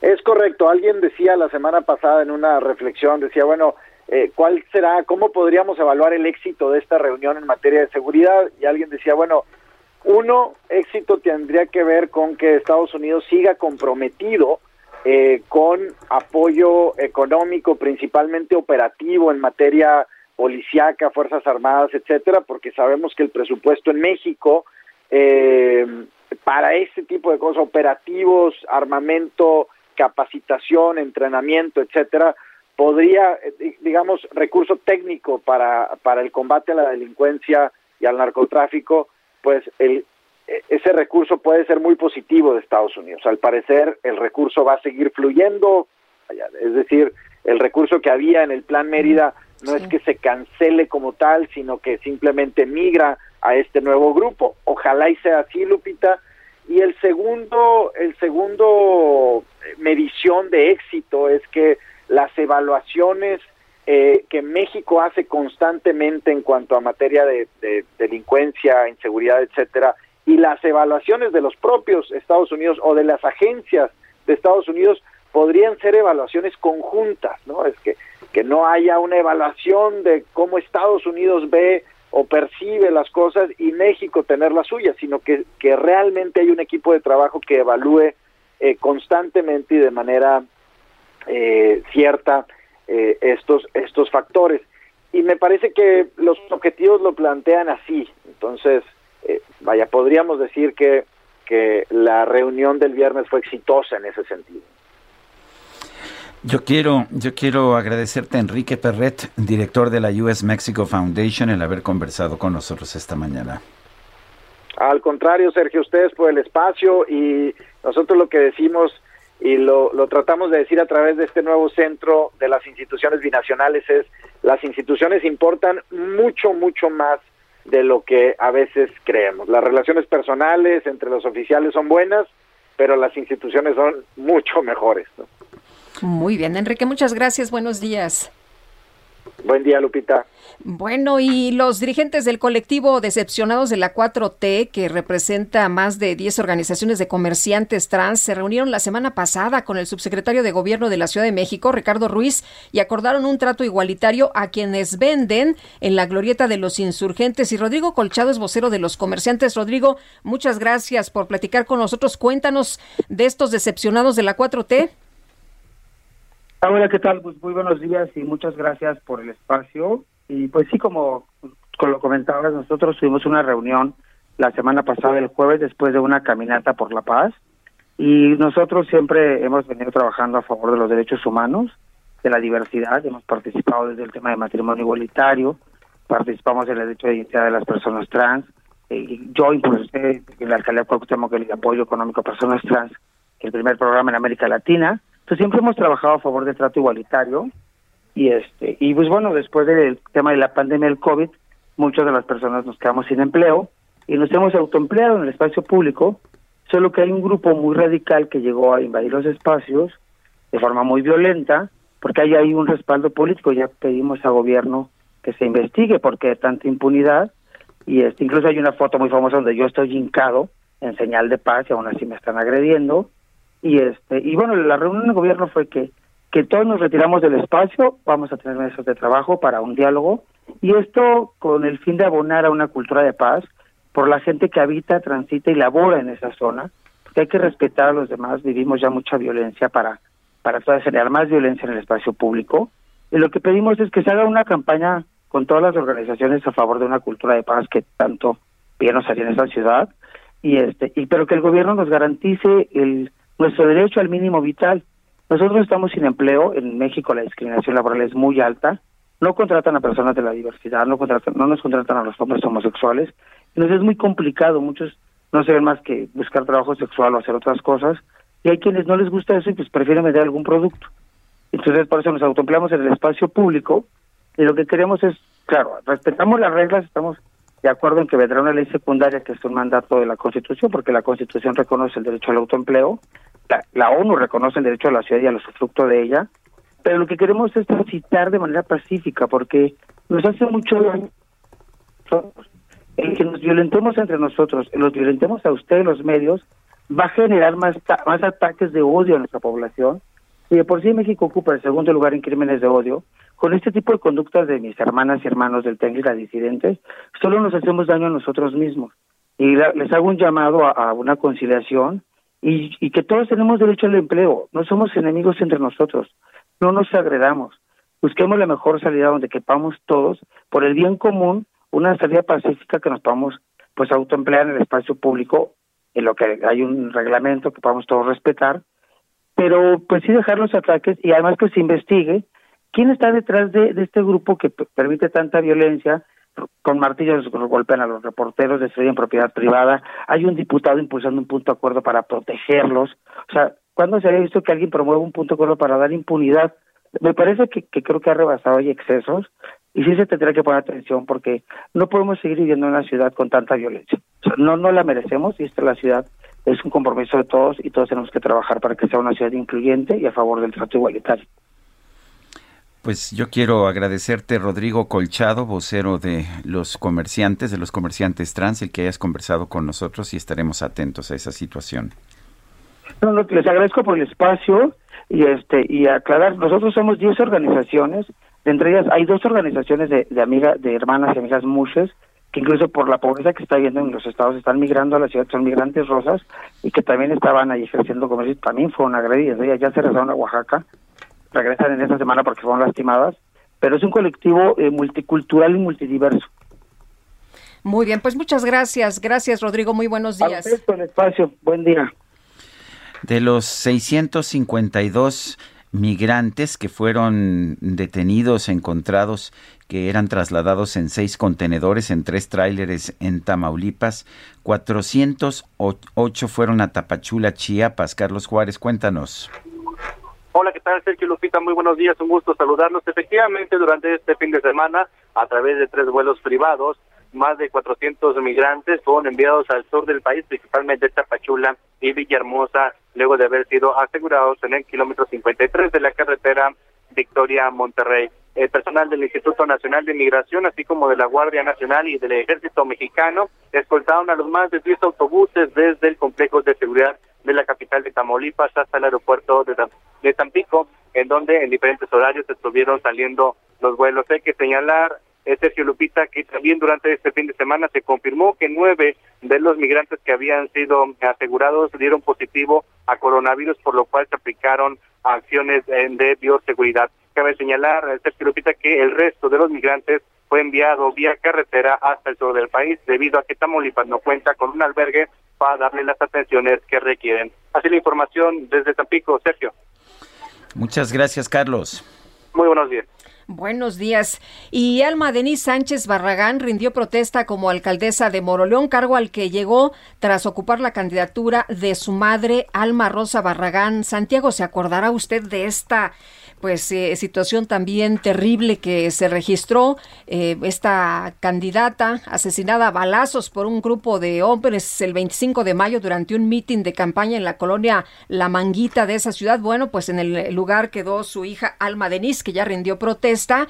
Y bueno, ya lo que dijo es, para mí estar aquí el día de hoy es algo hermoso y a la vez doloroso. Estoy aquí con una encomienda muy grande, como una promesa que se va a cumplir y hoy se los digo de todo corazón, hoy no es un pueblo y son mi familia, son familia de mi hermano, de mis hijos y somos todos Moroleón una familia y en alusión a la muerte de su madre señaló que esa tragedia los ha unido más que nunca y también pues ha demostrado que unidos se pueden lograr cosas importantes a pesar de las adversidades. En otros temas, en el estado de Guerrero, pues nadie se puede ya tomar pruebas ni diagnósticos para detectar el COVID-19, por lo menos quienes no tengan dinero para un servicio privado, debido al paro que mantienen desde hace más de tres semanas los trabajadores de la sección 36 del Sindicato Nacional de Trabajadores de la Secretaría de Salud. El kiosco de Chilpancingo ha estado vacío y gran parte de la pandemia provocada por COVID-19, eh, durante gran parte de esta pandemia, este lugar se había convertido en el módulo principal de toma de muestras para detectar el virus. Desde el 21 de septiembre, trabajadores de la Secretaría de Salud se declararon en paro por la falta de pago del Fondo del Estado de Guerrero para Ahorro Capitalizable, el FEGAC, a unos 5 mil trabajadores. Y bueno, pues por lo pronto lo que estamos viendo es que no hay forma para quienes acudían a, a los kioscos de salud pública a tomarse estas pruebas tan importantes. Son las 9 de la mañana con 49 minutos. Desde Palacio Nacional, la titular de la Secretaría de Energía, Rocío Nale, aseguró que con la nueva reforma eléctrica del presidente López Obrador, la Comisión Federal de Electricidad pasará a ser un organismo autónomo del Estado pasará a ser organismo del Estado con personalidad jurídica y patrimonio propio y es responsable de la electricidad y el sistema eléctrico nacional, así como de su planeación y control. Será autónoma en el ejercicio de sus funciones y en su administración y estará a cargo de la ejecución de la transición energética en materia de electricidad. La CFE pasará de ser una empresa productiva del Estado a un organismo del Estado. Bueno, y el presidente López Obrador confirmó que el próximo 9 de noviembre va a acudir a la sede de la Organización de las Naciones Unidas para hablar de la corrupción que produce la desigualdad en el mundo. Por otro lado, el presidente López Obrador consideró que aunque no es ilegal que el exdirector de Pemex, Emilio Lozoya, haya acudido a un restaurante de lujo, sí es inmoral. Creo que es legal, pero es eh, inmoral el que se den estas cosas. es eh, una imprudencia, para decirlo menos, un acto de provocación, porque este señor fue director de Pemex y está como testigo protegido, le llaman de otra manera, pero eso es. Una gente que está recibiendo un trato especial porque decidió dar a conocer toda la corrupción que se produjo en el sexenio anterior, incluso desde Calderón testigo colaborador es la figura y en este espacio la periodista Lourdes Mendoza relató cómo logró fotografiar al exdirector de Pemex Emilio Lozoya cuando se encontraba en un restaurante de las Lomas de Chapultepec. Que yo estaba en, una comida a las 7.38 de la noche el sábado y alguien me avisa por WhatsApp y me dice Emilio Lozoya está en este momento en el Funan de las Lomas. Dije, esto no puede ser. no hay manera. no hay manera que alguien que aceptó que se robó un dinero y que no ha dado una prueba para acusar a los 17 que nos acusó, tuviera el cinismo de estar ahí. Luego dije, no, no puede estar ahí, pues porque en mi demanda, como sus abogados él dicen que no se puede presentar ante el juez para rendir este, la confesional porque tiene un arraigo. En teoría, él no podría salir de su casa y lo que estamos viendo es que nos pidió. Bueno, y ante estos micrófonos, la alcaldesa de Cuauhtémoc, Sandra Cuevas, denunció que una diputada federal de Morena está ligada con la organización delictiva La Unión Tepito. Exactamente, exactamente, y lo digo claro y fuerte. Una diputada de Morena, diputada federal, es quien sí está ligada directamente al grupo de la Unión Tepito. ¿Nos puede dar el nombre?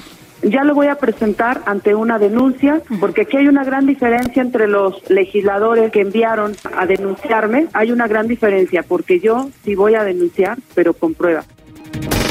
La Comisión Nacional del Agua informó que este domingo se formó la tormenta tropical Pamela al sur de Jalisco y Colima, lo cual va a generar lluvias fuertes en el occidente y sur del país. El director del Instituto Nacional de Pueblos Indígenas, Adelfo Regino, reconoció la decisión del presidente de los Estados Unidos, Joe Biden, de establecer el 11 de octubre como Día de los Pueblos Indígenas. El Papa Francisco lanzó un proceso consultivo mundial de dos años denominado por una iglesia sinodal comunión, participación y misión para dar mayor importancia a las mujeres y a las personas marginadas.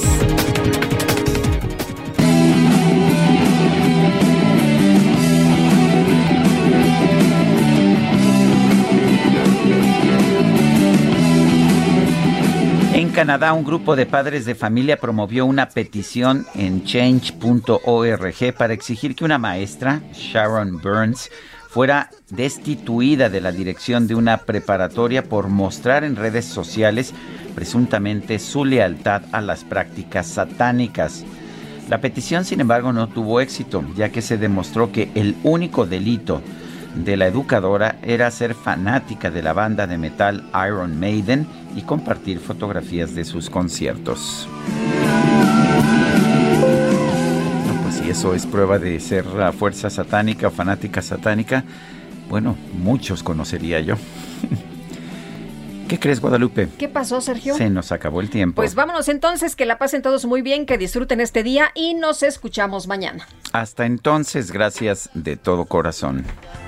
Nos hicieron para mí, hay dos días en la vida para los que no nací.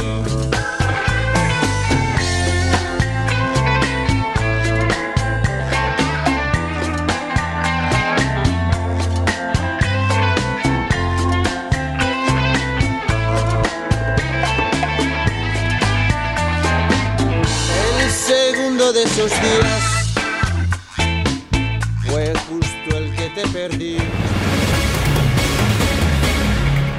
Heraldo Media Group presentó Sergio Sarmiento y Lupita Juárez por El Heraldo Radio.